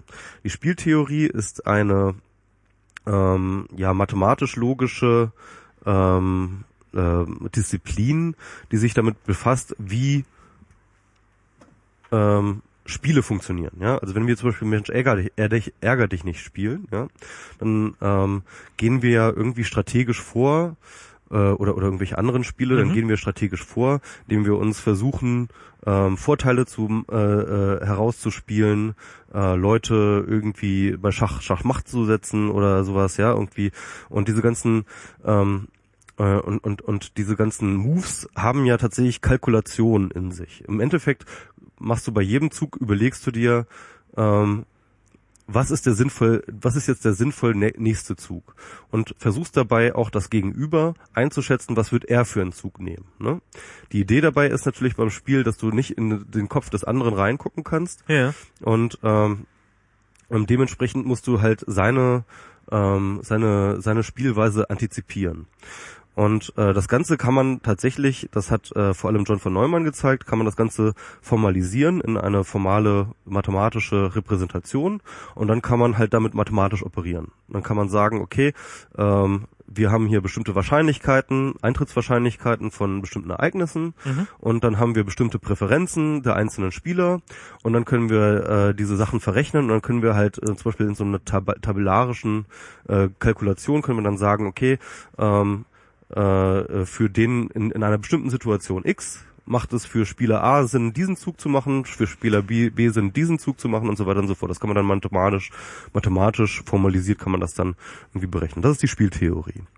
Also eigentlich erstmal relativ einfach. Das kann natürlich sehr komplex werden. Gerade weil, äh, gerade wenn mehrere Spiele dabei sind, gerade wenn die Situationen entsprechend un, äh, unüberschaubar sind, der Witz war, dass ähm, diese Spieltheorie just in dem Moment kam, als natürlich die, der Kalte Krieg extrem ähm, am Gange war. Und das ist tatsächlich relativ äh, spannend, weil wesentliche äh, Thinktanks in den USA damals, die auch mit äh, genau dieser äh, kalten, mit diesem kalten Krieg-Thematik befasst waren, ähm, sich dann anfingen für die Spieltheorie zu interessieren, beispielsweise die Rand Corporation. Und die haben dann ähm, und die haben dann tatsächlich äh, bestimmte ähm, Planspiele gemacht. Was tun die Sowjets? Was tun wir, wenn wir X machen? Ne? Okay. Und das war ja im Endeffekt war es ja ein Spiel. Ja, es war ein Spiel, wo der Einsatz eigentlich sozusagen für beide Supermächte war, dass die ganze Erde im Arsch ist. Ja. Ja. Und ähm, das heißt mit anderen Worten, ähm, da war auch eine Rationalität im Spiel. Und die Rationalität der Amerikaner war, ähm, immer damit zu rechnen, dass die Russen auch rational sind. Das heißt also, dass die Russen nichts machen würden, ähm, ohne Grund, dass die ganze, dass, dass die ganze äh, Welt kaputt geht und die Amerikaner nicht ohne Grund irgendetwas machen würden, dass äh, der Atomkrieg losgeht. Mhm. Und aus dieser Rationalität, die man aus der Spieltheorie durchaus herleiten kann, ja. Ähm, äh, das war das äh, Gleichgewicht des Schreckens im Grunde genommen. Ne? Aber auch bei der Kuba-Krise konntest du dann das im Kleinen auch sehr, sehr klar ähm, äh, nachvollziehen, dass halt irgendwie ähm, die Amerikaner sehr genau wussten, wie weit sie gehen konnten. Ne? Mhm. Und äh, dass sie diese ähm, äh, diese äh, strategischen Entscheidungen durchaus auch teilweise mit Hilfe der Spieltheorie gemacht wurde. Schirmacher weitet das dann Ganze natürlich komplett aus auf die These, die Spieltheorie habe am Ende den, äh, den äh, Kalten Krieg entschieden. Was natürlich eine hanebüchene ähm, Behauptung ist. Ist es? Ähm, also äh, jedenfalls gibt es keinen Historiker, der das ernsthaft behaupten würde. Und äh, es ist äh, es, es gibt tausende von verschiedenen Erklärungen dafür, wie das äh, Sowjetreich zu äh, machen. Und er gibt sogar im äh, Buch Ich dachte, weil es pleite gewesen wäre. ja, genau. Und im Buch ähm, und im Buch äh, gibt er sogar auch zu, ganz explizit, dass das auch eine nicht nachweisbare These ist. Okay. Ja, also ich finde sie, äh, ist sie ich denn finde sie, ist sie denn widerlegbar? Oder Das, äh, das, ist, das, das ist jetzt kein Kriterium nach, Pop, nach Popper. Wenn sie halt schon nicht falsifizierbar ist, dann ähm, äh, ist sie sowieso schon nicht wissenschaftlich. Aber geil. Ähm, der ähm, jeden- jedenfalls äh, lehnt er sich da echt so, so, dermaßen aus dem Fenster, dass es halt schon schon also man kann vielleicht sagen, dass die die Spieltheorie ähm, da durchaus seinen- ihren Anteil dran gehabt hat, ja. Wobei die Russen halt auch über die Spieltheorie äh, verfügten später. Das war dann auch nicht das Ding. ja. Insofern halte ich die These als schon deswegen schon für relativ äh, äh, unplausibel, dass, äh, dass die Spieltheorie dann entschieden hat. Ähm, egal. Auf jeden Fall, äh, die, die, seine Geschichte lautet dann Achso, aber. du meinst sozusagen, weil die einen über diese Theorie verfügt haben und die, ja, okay, so, okay. Hm. Also, dass die entschieden hat, sehe ich nicht. Aber ähm, ähm, die, die Erzählung geht dann eben weiter, der eiserne Vorhang fällt, ja, und äh, die Bedrohung aus dem Zweiten Welt, äh, aus dem Kalten Krieg ist nicht mehr vorhanden. Und ähm, die ganzen Leute, die an diesen spieltheoretischen Formeln gesessen haben, ähm, waren plötzlich frei. Also deren Ressourcen waren frei und damit äh, und und und äh, ein, sie braucht neue und eine und genau neue Spiele und eine der äh, wesentlichen äh, Magneten diese, für diese Leute war dann der Finanzmarkt. Ja. Und äh, der Finanzmarkt äh, hat sich halt just in diesem, ähm, in diesem, das war dann auch vielleicht eine zeitliche Koinzidenz, ähm, genau in dieser Zeit hat es dann ja auch angefangen, dass sich dieser Finanzmarkt dann auch automatisiert hat, Mhm. dass dann halt ähm, äh, dieses, äh, äh, die ersten algorithmischen Trader sozusagen dort auch gebaut wurden und die wurden natürlich auch mit Hilfe der Spieltheorie gebaut und das macht natürlich komplett Sinn. Ne? Also wenn du jetzt irgendwie sagst, äh, du willst jetzt hier einen virtuellen Aktienhändler haben, dann hast du natürlich ganz ganz klar ein, ein äh, Spielfeld mit Spieloptionen, Mhm. Äh, wo du ähm, relativ klar ähm, rationale Entscheidungen. Im Was, Endeffekt, was, was ist die Spieltheorie eigentlich genau? ich dachte, hatte ich das nicht gerade erzählt? Dass du, ähm, Na, Die Spieltheorie ist ähm, eine, die, eine mathematisch-logische Formalisierung von Entscheidungssituationen ah, okay. innerhalb definierter Spielräume. Ja? Okay. Also ist jedes Computerprogramm Spieletheorie. Äh, nein, würde ich nicht sagen. Nein, das ist nicht ein äh, Spieltheorie. Äh, äh, das ist nicht Spieltheorie. Nee. Warum nicht? Also was ist, also, Ähm, Spieltheorie setzt ähm, die vorhanden, äh, das Vorhandensein von mehr oder weniger autonomen Akteuren voraus, ja, ja. die ähm, Entscheidungen treffen und ähm, äh, und zwar in der Interdependenz mit anderen Akteuren, die wiederum Ja. Entscheidungen treffen, ja. Und ähm, das heißt also, Aber es ist nicht, sobald ich ein Computerprogramm sozusagen auf sowas loslasse, auf was loslasse. naja, auf eine, auf einen unbekannten, oder nicht unbekannten, sondern auf einen, auf, auf andere Akteure, Ja. und sei es der User, Ja. ähm, habe ich doch automatisch immer, ich habe äh, ein definiertes, im Programm definierte Anzahl an, an, an Handlungsmöglichkeiten Äh, und, äh, und, und auch Optionen, wie der andere reagieren kann. Also in dem Moment, in dem ich ein, Pro ein Computerprogramm schreibe, mhm. was in irgendeiner Form auf andere Akteure äh, reagiert, äh, ist das doch automatisch dann immer immer Spieletheorie. Also außer man hat halt irgendwie wirklich einen selbstlernenden Algorithmus oder sowas, der komplett äh, frei ist.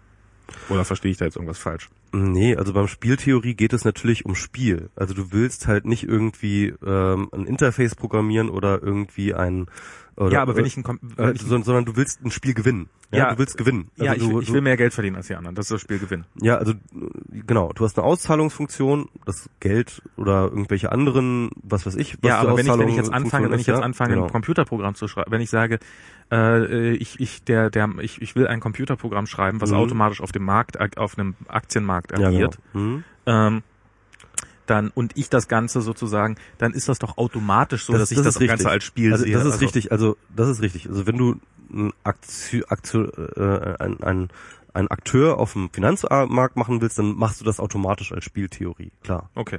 Genau, das war die Frage. Aber nicht, äh, wenn du irgendwie irgendein Programm schreibst. Ja, nee, aber es ist jetzt, aber ich meinte jetzt sozusagen in dem Moment, in dem man, äh, in dem man Computertrading macht Ja. oder eben auch in anderen Bereichen. Also du kannst natürlich, äh, du kannst natürlich auch einen Marktteilnehmer, äh, theoretisch kannst du natürlich auch einen Marktteilnehmer programmieren, der nicht auf die Spieltheorie aufbaut. okay, das wäre. Du könntest halt einen Marktteilnehmer machen, der halt einfach sagt, ähm, ich entscheide meine Transaktionen nach dem Sonnenstand. Ja. Oder, Naja, der nach, oder, oder nach der Luftfeuchtigkeit. Das kannst du alles bauen. Das ist kein Problem. Ähm, aber das wird wahrscheinlich dir nicht so viel bringen. Oder erst recht. ähm, das stimmt. Also bei der Spieltheorie geht es halt darum, dass du rationale Entscheidungen triffst. Ne? Also das heißt mit anderen Worten, wenn du, ähm, es geht, die ganze Frage der Spieltheorie ist, du hast Option A, B, C, D, E. Mhm. Welche ist die rational zu treffende? Ja, und das pro pro probiere ich äh, möglichst gut einzuprogrammieren. Genau. Und Dazu ähm, nehme ich so und, viel Sensorik, wie mir gerade zur Verfügung steht. Genau, also dafür, das ist eine Frage der Daten, ne, irgendwie, Ja. ähm, was hast du für Daten, aber es ist natürlich auch eine Frage, äh, welche Algorithmen ähm, äh, äh, treffen, äh, sagen, was ist rational, was ist nicht rational. Und ähm, äh, da gibt es dann Und wie halt kann ich schnell genug Genau, und, und, und das ist und das ist halt ein mathematisch gelöstes Problem, halt, Mhm. ne? Zu sagen, welche Entscheidung ist die rationalste. Ist es mathematisch gelöst? Ja. Ernsthaft? So, das ist jedenfalls das, was die Spieltheorie von sich behauptet. Okay. Ähm, ähm, ja doch, kann man schon sagen. Also äh, jedenfalls da, wo es halt um konkrete Summen geht, zum Beispiel Geldsummen oder so etwas, ja, wo du relativ klare äh, Risiken ähm, äh, Kal oder, äh, Kalkulationen hast oder so und dich auf die verlassen willst. Also innerhalb halt äh, definierter Rahmen kannst du sagen, dass eine Sch- Entscheidung A rationaler ist als eine Entscheidung B, weil ähm, die Wahrscheinlichkeit äh, ver verrechnet mit der äh, äh, verrechnet mit äh, dem möglichen Ertrag, verrechnet mit äh, Ja. Möglichen Risiken äh, und so weiter und so fort, Aber- verrechnet mit den eigenen Präferenzen, halt dann äh, den möglichst äh, den, den höchsten Gewinn X ausschüttet. Aber hieße das nicht, dass man, wenn, nehmen wir mal an, alle hätten die gleichen Informationen, alle Te- Marktteilnehmer und Mhm. alle verfügen, wie du gerade sagst, über diese Spieltheorie und alle, ähm, alle haben die gleichen Programme, Mhm. über kurz, Ja. also die haben den gleichen Algorithmus, der ihnen sagt, was ist die rationalste Handlung, nach, wie, wie ist jetzt zu handeln, dass am Ende nur der gewinnen kann, der irrational handelt. Weil in dem Moment, in dem alle sozusagen rational handeln und dann alle zu dem gleichen Ergebnis kommen, hast du immer irgendeine Form von Patt-Situation. Und der Einzige, Ähm, der sie lang- auflösen kann, ist der, der irrational handelt. Nee, nee, ähm, das ist das ist interessant. Also das sind ja alles Probleme, die die äh, Spieltheorie auch behandelt hat. Ähm, diese Patt-Situation. Also erstens äh, kommt es natürlich dann äh, irgendwann, wenn du zum Beispiel, das hast du ja im High-Frequency-Trading, hast du genau dieses Problem, ja. Du hast halt eigentlich fast nur noch ähm, Computer. Computer, Ja. die äh, Entscheidungen treffen. Und ähm, Das Einzige, was das System zum Ausbrechen bringt, ist, wenn dann so ein Computer mal falsch funktioniert. Jein. Ähm, äh, das Einzige, was, äh, was dann erstmal grundsätzlich relevant ist, ist erstmal Zeit. Ja, also Wie wer, wer, wer trifft die Entscheidung A, die für alle am besten ist, als erster? Mhm. Weil wenn die Entscheidung A gefallen ist, verändert sich natürlich der Systemzustand und niemand kann mehr die Entscheidung A treffen. Das Ich heißt, glaub- alle anderen müssen sich dann wiederum neu sortieren und neu darum machen. Ne? Ich glaube, das wird dadurch auf, ausgehebelt werden, dass das, äh, dass der Markt über kurz, also dass der Aktienmarkt über kurz oder lang getaktet sein wird. Das ist eine interessante Sache, da müsste man gucken, wie man das re reguliert. Ist übrigens auch schon, ne? Also es gibt äh, schon eine Regularium, ähm, äh, ich weiß nicht mehr genau, wie das war, aber die haben tatsächlich ähm, für diese äh, Sache eine Taktung angegeben, dass halt bestimmte Transaktionen halt genau so und so lange dauern müssen, mindestens. Ja? Okay. Und dass dann auch keiner drunter darf. Ähm, ich weiß nicht mehr. Ich, äh, gibt's eine schöne Dokumentation, falls die jemand bei YouTube findet. Äh, Blackbox äh, äh, oder Fast Money heißt die, glaube ich. Fast Money Black, Blackbox irgendwas. Ähm, das ist äh, die, die, die sich mit dem Flash Crash von 2010 durch die High Frequency Trading Geschichten da irgendwie befasst. Ganz sehr interessant. Ja. Mhm. Jedenfalls, ähm, äh, aber wovon du redest, von dieser Patt-Situation, die tritt tatsächlich irgendwann ein. Und zwar dann, wenn alle äh, Entscheider rational äh, treff, äh, sich treffen, äh, passiert äh, das sogenannte Nash-Gleichgewicht. Kennst Mhm. du A Beautiful Mind? Ja, ich habe das Nash gleich, glaube ich, trotzdem nicht verstanden. Ja, also es ist äh, mathematisch, glaube ich, auch nicht ganz trivial, aber man kann es so ein bisschen so einordnen, dass es genau diese Patt-Situation ist, die du beschrieben hast. Ja, Genau, Wenn alle- wenn alle, wenn alle sozusagen auf das primäre Ziel losgehen. Genau, wenn alle auf das primäre Ziel losgehen würden und nur auf den vollen Gewinn äh, äh, sozusagen äh, Winner takes it all spielen würden, ähm, dann hat jeder eine relativ hohe Wahrscheinlichkeit zu verlieren. Genau. Wenn aber, und da gibt es dann eben sozusagen äh, innerhalb von so einem relativ komplexen ähm, Spielsituation, gibt es immer Zustände, wo alle Spielteilnehmer relativ zu den Strategien des anderen einen Zustand erreicht haben, in dem sie sich nicht mehr verbessern würden, wenn sie von ihrer Strategie abweichen. Das ist nicht, dass alle das Gleiche kriegen, das ist nicht, und meistens nicht, dass das alles das Gleiche kriegen, ist auch nicht ausgeschlossen, aber äh, das ist meistens, äh, äh, das ist auch, äh, meistens gibt es sogar mehrere dieser, dieser, äh, dieser sogenannten Nash-Gleichgewichte in einem Spiel, ja Ja. die du erreichen kannst. Und ähm, ähm, äh, aber dieses Nash-Gleichgewicht macht halt ähm, absolut Sinn, immer auch anzustreben, wenn du zum Beispiel Spieler bist oder so etwas, ja, weil ähm, die Erreichung von diesem Nash-Gleichgewicht sehr sehr viel wahrscheinlicher ist, als dass du zum Beispiel Winner takes it all hast oder so. Ach so, okay. Und, ähm, und, und weil es halt sehr stabil ist, weil dann halt sozusagen, wenn du dieses Nash-Gleichgewicht hast, ähm, macht es eben, wie gesagt, für, kein an, für alle Spieler keinen Sinn, von ihrer Strategie abzuweichen. Und deswegen ähm, hast du halt eben dieses Gleichgewicht und, und, und, und äh, äh, alle sind mehr oder weniger in Anführungsstrichen zufrieden Mhm. ähm, und bekommen halt irgendwas vom Kuchen oder was. Leistungsschussrecht. ja, ich weiß nicht, ob das, ob das äh, Nash-Gleichgewicht ist. Ähm, und immer wenn das Nash-Gleichgewicht nicht äh, da ist, hast du halt immer einen Fight, ja. Dann äh, äh, probieren halt, ähm, äh, wird jede Aktion, die einer macht, dazu führen, dass ein anderer wiederum eine andere Strategie an, Okay. anwendet und so weiter und so fort. Du hast halt ein, ein ständiges Hauen und Stechen. Also das, das Und beim Nash-Gleichgewicht- ist die reine, ist die reine Einsicht sozusagen Genau. auf allen Seiten. ja, ist die Einsicht, dass du, ähm, dass du jetzt äh, zwar nicht irgendwie vielleicht alles hast, was du dir gerne wünschst, ja, aber nicht dass alles, du, dass, aber dass du jetzt eigentlich, wenn du jetzt deine Strategie veränderst, nur noch verlieren kannst. Okay. Das ist das Nash-Gleichgewicht ist, wenn alle Teilnehmer der Meinung sind, wenn sie jetzt ihre Strategie ändern, werden sie verlieren. Okay. Das ist das Nash-Gleichgewicht. Mhm, Gut. genau. Und ähm, also die Spieltheorie und auch unter anderem auch das Nash-Gleichgewicht dient Schirmacher jetzt aber dazu, zu sagen, Dann hat A Beautiful Mind übrigens das Nash-Gleichgewicht extrem schlecht erklärt. ja, sie haben es halt sehr, sehr einfach erklärt. Ja, Ne? Sie, ich glaube, sie haben das mit diesen Frauen erklärt. Ja, ja, es war irgendwas mit Frauen. Ja, ich meine, so ein bisschen kommt das hin. Ähm, wie war das? Irgendwie sind vier Jungs und dann kommen drei Frauen in den in den äh, in den Ort nee, es müssen fünf, fünf Frauen gewesen sein. Also es müssen ja so viele Frauen. Ich glaube, es waren drei Jungs und, und vier Frauen, kann das sein? irgendwie sowas. Und alle Ja, konzentrieren sich nur auf die zweithübscheste. Genau. Also auf, auf, auf die drei Genau. zweit. aber das ist durchaus ein Nash-Gleichgewicht. Also genau, Ja, ja. Es, es war halt eine eine Superschnitte irgendwie, die alle haben wollen und dann irgendwie äh, dann äh, so zwei und die anderen waren halt so so so durchschnittlich hübsch oder so, ne? quasi. Genau. Das ist eigentlich extrem sexistisch, das Total. so zu, das so zu äh, definieren. Ach nee. Ähm, ja, und auf jeden Fall, ähm, in, in dem Film wird das so gemacht. Und dann äh, hieß es halt, wenn jetzt alle auf die äh, total hübsche losstürmen, ja, Mhm. dann äh, wird einer gewinnen und alle anderen werden verlieren, ja. Das wäre The Winner Takes It All. Mhm. Und wenn aber die anderen sich halt eher auf die, Ne, nicht wenn, mal das- wenn, wenn sich so- keiner mehr, wenn sich, wenn, wenn alle die Hübsche halt aber irgendwie auslassen, ähm, dann und, und sich auf die zweithübschen, äh, hübscheren äh, konzentrieren, dann haben alle Mädchen, ähm, keiner hat den Takes, Winner Takes It All, aber äh, alle haben irgendwas. Ja.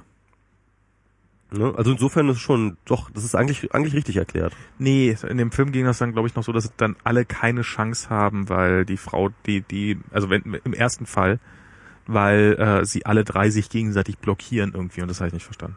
Weil sie sich gegenseitig blockieren. Also auf jeden Fall ähm, werden sie wahrscheinlich alle Ressourcen Also dafür vielleicht, auf, dass die Frau dann einfach müssen. total genervt ist von allen dreien von ihnen, weil, weil sie ihnen so auf die Pelle rücken. Ja, ich glaube, da, da hinkt dann auch das Beispiel dann einfach so ein bisschen. Ja. Aber g- gut. Aber auf jeden Fall ähm, äh, diese diese strategische Entscheidung zu treffen. Genau, zu da sagt man jetzt. Und, und hat, hat, die hübscheste Frau denn gut auch gut das äh, Dirndl ausgefüllt? ja, genau. Das musst du dann Herrn Brüdele fragen. ähm, na, das ist auf jeden Fall das Nash-Gleichgewicht. Ähm, aber äh, was dann halt so Schirmacher versucht, das all, äh, versucht halt diese ganze Spieltheorie und ähm, dieses äh, Nash-Gleichgewicht unter anderem auch ganz spezifisch ähm, so total zu dämonisieren. Ne? Und zwar in Form von so, ja, wir müssen da mal sehen, wir haben es hier mit paranoiden Gestalten zu tun, denn die, ähm, äh, denn wir haben ja hier eine Konkurrenzsituation und das ist ja schon alleine schon irgendwie schlimm. Und ähm, dann ist eines der Paradigmen der Spieltheorie, dass natürlich die Spieler untereinander keine Informationen austauschen. Ne? Also das typische, irgendwie du, ah, du spielst für dich und Mhm. sagst nicht, was du vorhast für Züge und so weiter und so. fort. Ähm, und das ist ja irgendwie auch schon irgendwie so total psychopathologisch und so. Und außerdem ist ja dieses, äh, außerdem setzt die Spieltheorie voraus, dass du egoistisch handelst. Also du musst halt Klar, Ja. du willst halt irgendwie ein Spiel gewinnen, ne? Und deswegen äh, erzieht es uns zu egoistischen Wesen und so. Und das sind also irgendwie, ah, das ist so, so, so billig, ehrlich gesagt. Also, äh, das ist halt so ein bisschen so wie, äh, er fühlt sich in seiner Willensfreiheit äh, eingeschränkt, weil er nicht durch Null dividieren, di- dividieren darf. so, also, es ist halt, äh, also ich finde es im ho hohen Maße einfach billig so. Ähm, äh, erstmal äh, die Spieltheorie so als das Böse schlechthin darzustellen. Aber dabei bleibt es ja nicht. Also das ist, äh, das, das, das hätte man ja noch mal irgendwie durchgehen lassen können. Hätte man sagen können, okay, er moralisiert die Spieltheorie und findet das alles ganz böse. Okay, gut, äh, eine Sache. Ne? Aber ähm, äh, der Witz ist, dass er halt, ähm, äh, er, er schafft in seiner Erzählung, also dieser Erzählung, ähm, die äh, Leute gehen äh, von den Ra vom Rand äh, vom Rand Industrie äh, Institut jetzt irgendwie in die Finanzwirtschaft und von dort halt irgendwie in die ökonomische Lehre Vom so. Rand, äh, Rand in die Institute in, die- in die Ökonomie. Äh, ja, also Waren das in, die, in, die, die vorher die ganze Zeit im Internet rumgeratet haben? Nein, nicht äh, also Rand Ach so. Corporation, also die, die der Think Tank Rand Ach so. Corporation, also, das ist so ein bekannter Das, das, kommt, das kommt übrigens daraus raus, wenn man das, der- wenn man das, das, das Internet drosselt. Das ist nämlich die ganze Randindustrie, die im Augenblick das Internet vollschreibt. genau. Die Randindustrie ist in Gefahr. Die wird, die wird dann, die wird dann abwandern und die wird dann durch die Fu- Fußgängerzonen äh, äh, äh, schleichen und wird da ihre Rans ablassen. Das wird, äh, das, das will wirklich keiner. Das will nicht mal die Kanzlerin. Ja, also aber das, wo Schirmachers Buch so wirklich äh, ganz schmierig und eklig wird, ist ehrlich gesagt erst ähm, dort, wo er dann ähm, anfängt, also er, er führt in dieser Erzählung noch eine Figur ein. Und diese Figur ist eigentlich die Hauptfigur des Buches. Die Figur nennt er Nummer zwei. Nummer zwei ähm, ist ähm, wird vorgestellt als äh, ja Algorithmus, äh, also es wird extrem anthropomorphisiert, ja, also er erzählt immer von Nummer zwei, als wäre es ein lebendiges Leben, äh, Wesen, so, ja. Und Nummer zwei ist auf jeden Fall dabei, in unsere Köpfe einzudringen und überall uns irgendwie zu kontrollieren und unsere Welt zu kontrollieren und so weiter und so fort. Und dieses Nummer zwei ähm, äh, bezieht sich genau auf diese Spieltheorie als dieser Algorithmus, der sozusagen aufgepäppelt wird in, in der Rand Corporation, dann irgendwie über die Finanzindustrie dort sozusagen äh, erste, erste Schritte macht, Einfluss gewinnt und irgendwie wichtig wird und jetzt aber irgendwie allgegenwärtig äh, uns äh, durchdringt und, und also uns durchdringt, uns umschwirrt und so weiter und so fort, wie die wie die Macht in äh, Star Wars, ja. Und ähm, das macht er halt, indem er das erste Mal sozusagen als äh, spieltheoretischen Algorithmus ähm, äh, beschreibt und dann aber immer mehr Dinge dazu tut. Ja? Also äh, im Laufe des Buches ähm, geht er dann verschiedene in verschiedenen Kapiteln dann verschiedene Dinge durch. Dann beispielsweise ähm, halt Social Media, diese ganze Facebook und Google und, und diese ganzen neuen Unternehmen und so weiter und so fort, wird dann halt einfach irgendwie ähm, mehr oder weniger im Nebensatz dann so, ja, und dann hat sich Nummer zwei bemächtigt, indem es sich halt irgendwie in diese Social Media Kanäle, äh, diese, diesen Firmen. Aber, aber, aber Nummer zwei, äh, habe ich das richtig verstanden? Nummer zwei ist sozusagen, dass äh, der Algorithmus äh, wegabstrahiert, das äh, immer immer Nash-Gleichgewicht anzustreben? Oder? Ähm, ja, grundsätzlich erstmal nur äh, rein, das ist also, also im Endeffekt zielt alles so auf diesen Homo economicus, auf diese Idee des Ja. ähm, rationalen Entscheiders in allen Situationen, ja, Ja. Ähm, den, der in der Ökonomie, also in der klassischen, in der neoklassischen Ökonomie eine wichtige Rolle spielt, die auch die Grundlage für eben die Spieltheorie ist, ne? Also weil du, wenn du den rationalen, also hinter dem Spieler bei der äh, äh, bei der Spieltheorie steht natürlich der, die Idee eines rationalen Entscheiders, also dieses Homo economicus. Ähm, und ähm, äh, wie war nochmal die Frage? Äh, ist Nummer zwei dann quasi immer der sozusagen Genau. das, das, Ja genau. Nummer zwei, derjenige, der das Nash-Gleichgewicht anstrebt. Nummer zwei ist der, dieser Homo economicus, dieser rationale Entscheider ne, Mhm. und diese Idee des rationalen Entscheiders und ähm, und deren Implementation in spieltheoretische Algorithmen. Mhm. Und dann wird's halt relativ unklar, was es ist, weil eben genau das Schirmacher eben nicht mehr dann irgendwie klar eine Grenze zieht, sondern dann mischt er alles unter. Dann behauptet er halt irgendwie, ja, und dann ist halt Nummer zwei über die Algorithmen bei Amazon und bei Google und so weiter und so fort. Obwohl die wirklich nichts mit irgendwie Spieltheorie zu tun haben, ja, sondern er sagt halt einfach, halt- für ihn ist das dann einfach so, ja, ist ja alles Algorithmus, ist ja alles gleich. Mhm. Ja. Und ähm, äh, er führt dann als einziges Beispiel an, halt irgendwie ähm, Amaz äh, äh, Googles ähm, AdWord Market, äh, Market, ne? Also Mhm. dort, wo du hingehst, irgendwie um AdWords zu ersteigern. Das sind ja auch äh, Auktionsplattformen. Die haben, die funktionieren nach der nach spieltheoretischen ähm, äh, äh, äh, Maximen und versuchen das Nash-Gleichgewicht immer einzudingsen. Ja, die sind darauf ausgerichtet. Das stimmt. Aber ansonsten äh, weder der Google-Algorithmus, weder der Ranking-Algorithmus bei Google noch irgendwie äh, äh, äh, Amazons äh, äh, andere Kunden haben das gekauft oder sowas. Das hat alles nichts mit dem Ding zu tun. Aber er tut das trotzdem alles irgendwie in eine Suppe. Mhm. Und dann macht er irgendwie, dann sagt er irgendwie, ja und Big, jetzt hat ähm, äh, überhaupt dann auch über ökonomische Theorien hinweg. Dann sagt er irgendwie, ja, und dann aber nicht nur die Spieltheorie für Nummer zwei, sondern für Nummer zwei ist dann auch ganz entscheidend der Behaviorismus, ja.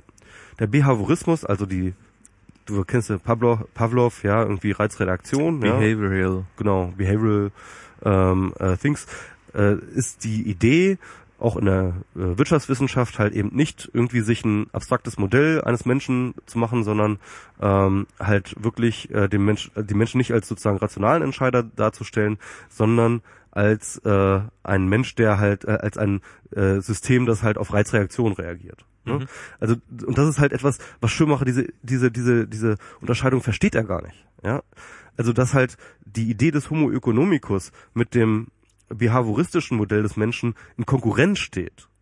Das halt das eine, dass das eine ist die Idee eines rationalen Entscheiders, der immer sozusagen nach kalkuli kalk- kalkulierten ähm, Ideen entscheidet, ja. Und die andere äh, und die andere äh, Idee des Menschen des Behaviorismus ist halt irgendwie, du hast eine Reizreaktionsmaschine, die, den du halt einen bestimmten Reiz machst und da ist er konditioniert und äh, machst dann etwas anderes, ja.